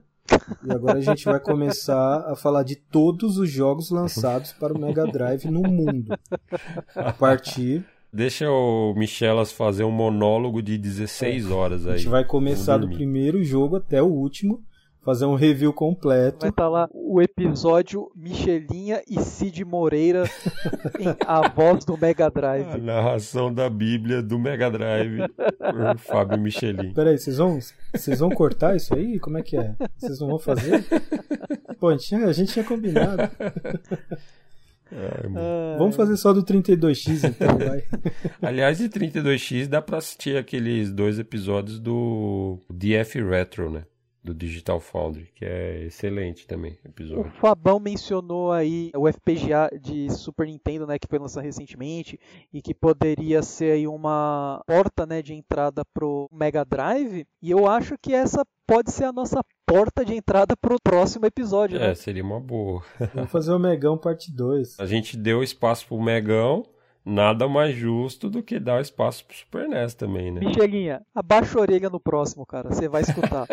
eu adoro o Super NES também. Tem muito jogo que eu perdi de jogar, jogos extraordinários, assim, né? Esses dias eu tô, eu tô quase terminando Final Fantasy VI, que foi um jogo que eu não joguei quando era moleque e tal. Então, assim, é. Nem tanto pela preferência de um hardware pro outro, mas pela impossibilidade de ter tudo, né? Porque a gente era criança. Então eu deixei passar vários jogos do Super Nintendo aí, mas hoje eu tô, tô tentando correr atrás aí pra tirar o, tirar o prejuízo, né? Vai dar pra gerar um assunto bacana aí, porque o, o Super é um console com bagagem e tem muita coisa que a comunidade fez e faz para ele. E acho que é isso, né, galera? Acho que esse episódio aí foi bacana, deu bastante informação aí pra galera. E como sempre também a gente vai passando por cima do assunto, pelo, pelo menos o básico assim. A gente sempre deixa a literatura complementar aí nos links, né, para quem quiser se aprofundar, ver mais a respeito de cada revisão da placa do Mega, ver lá as comparações que a gente fez, sempre tem um material complementar muito bom, que a gente deixa os links aí na descrição do podcast, né? Inclusive até modelos de console que a gente passou batido, né? Porque uhum. de repente não valia a pena mencionar que são consoles bem raros, né? Modelos raros que quase ninguém conhece. Então... Consoles coreanos que não, é... ninguém tem conhecimento ou tem o console por aqui pelo Brasil, né? caso tenha alguma dúvida que não foi abordada aqui, ou então ficou uma dúvida a mais, pode entrar na nossa comunidade no Facebook, né? Deixa sua dúvida, deixa o seu comentário, porque a gente vai tentar ir responder e sanar essa dúvida. Agradecendo aí ao público, aos nossos ouvintes sempre maravilhosos. Agradecendo mais uma vez ao Gil, nosso editor aí do podcast, e também ao Juit Fabre, pelo tema bacanudo aí do nosso RGB Inside Podcast. Valeu, galera! Falou. Valeu, galera. Abraço. Até a próxima. E não esqueçam de ler o tópico fixo.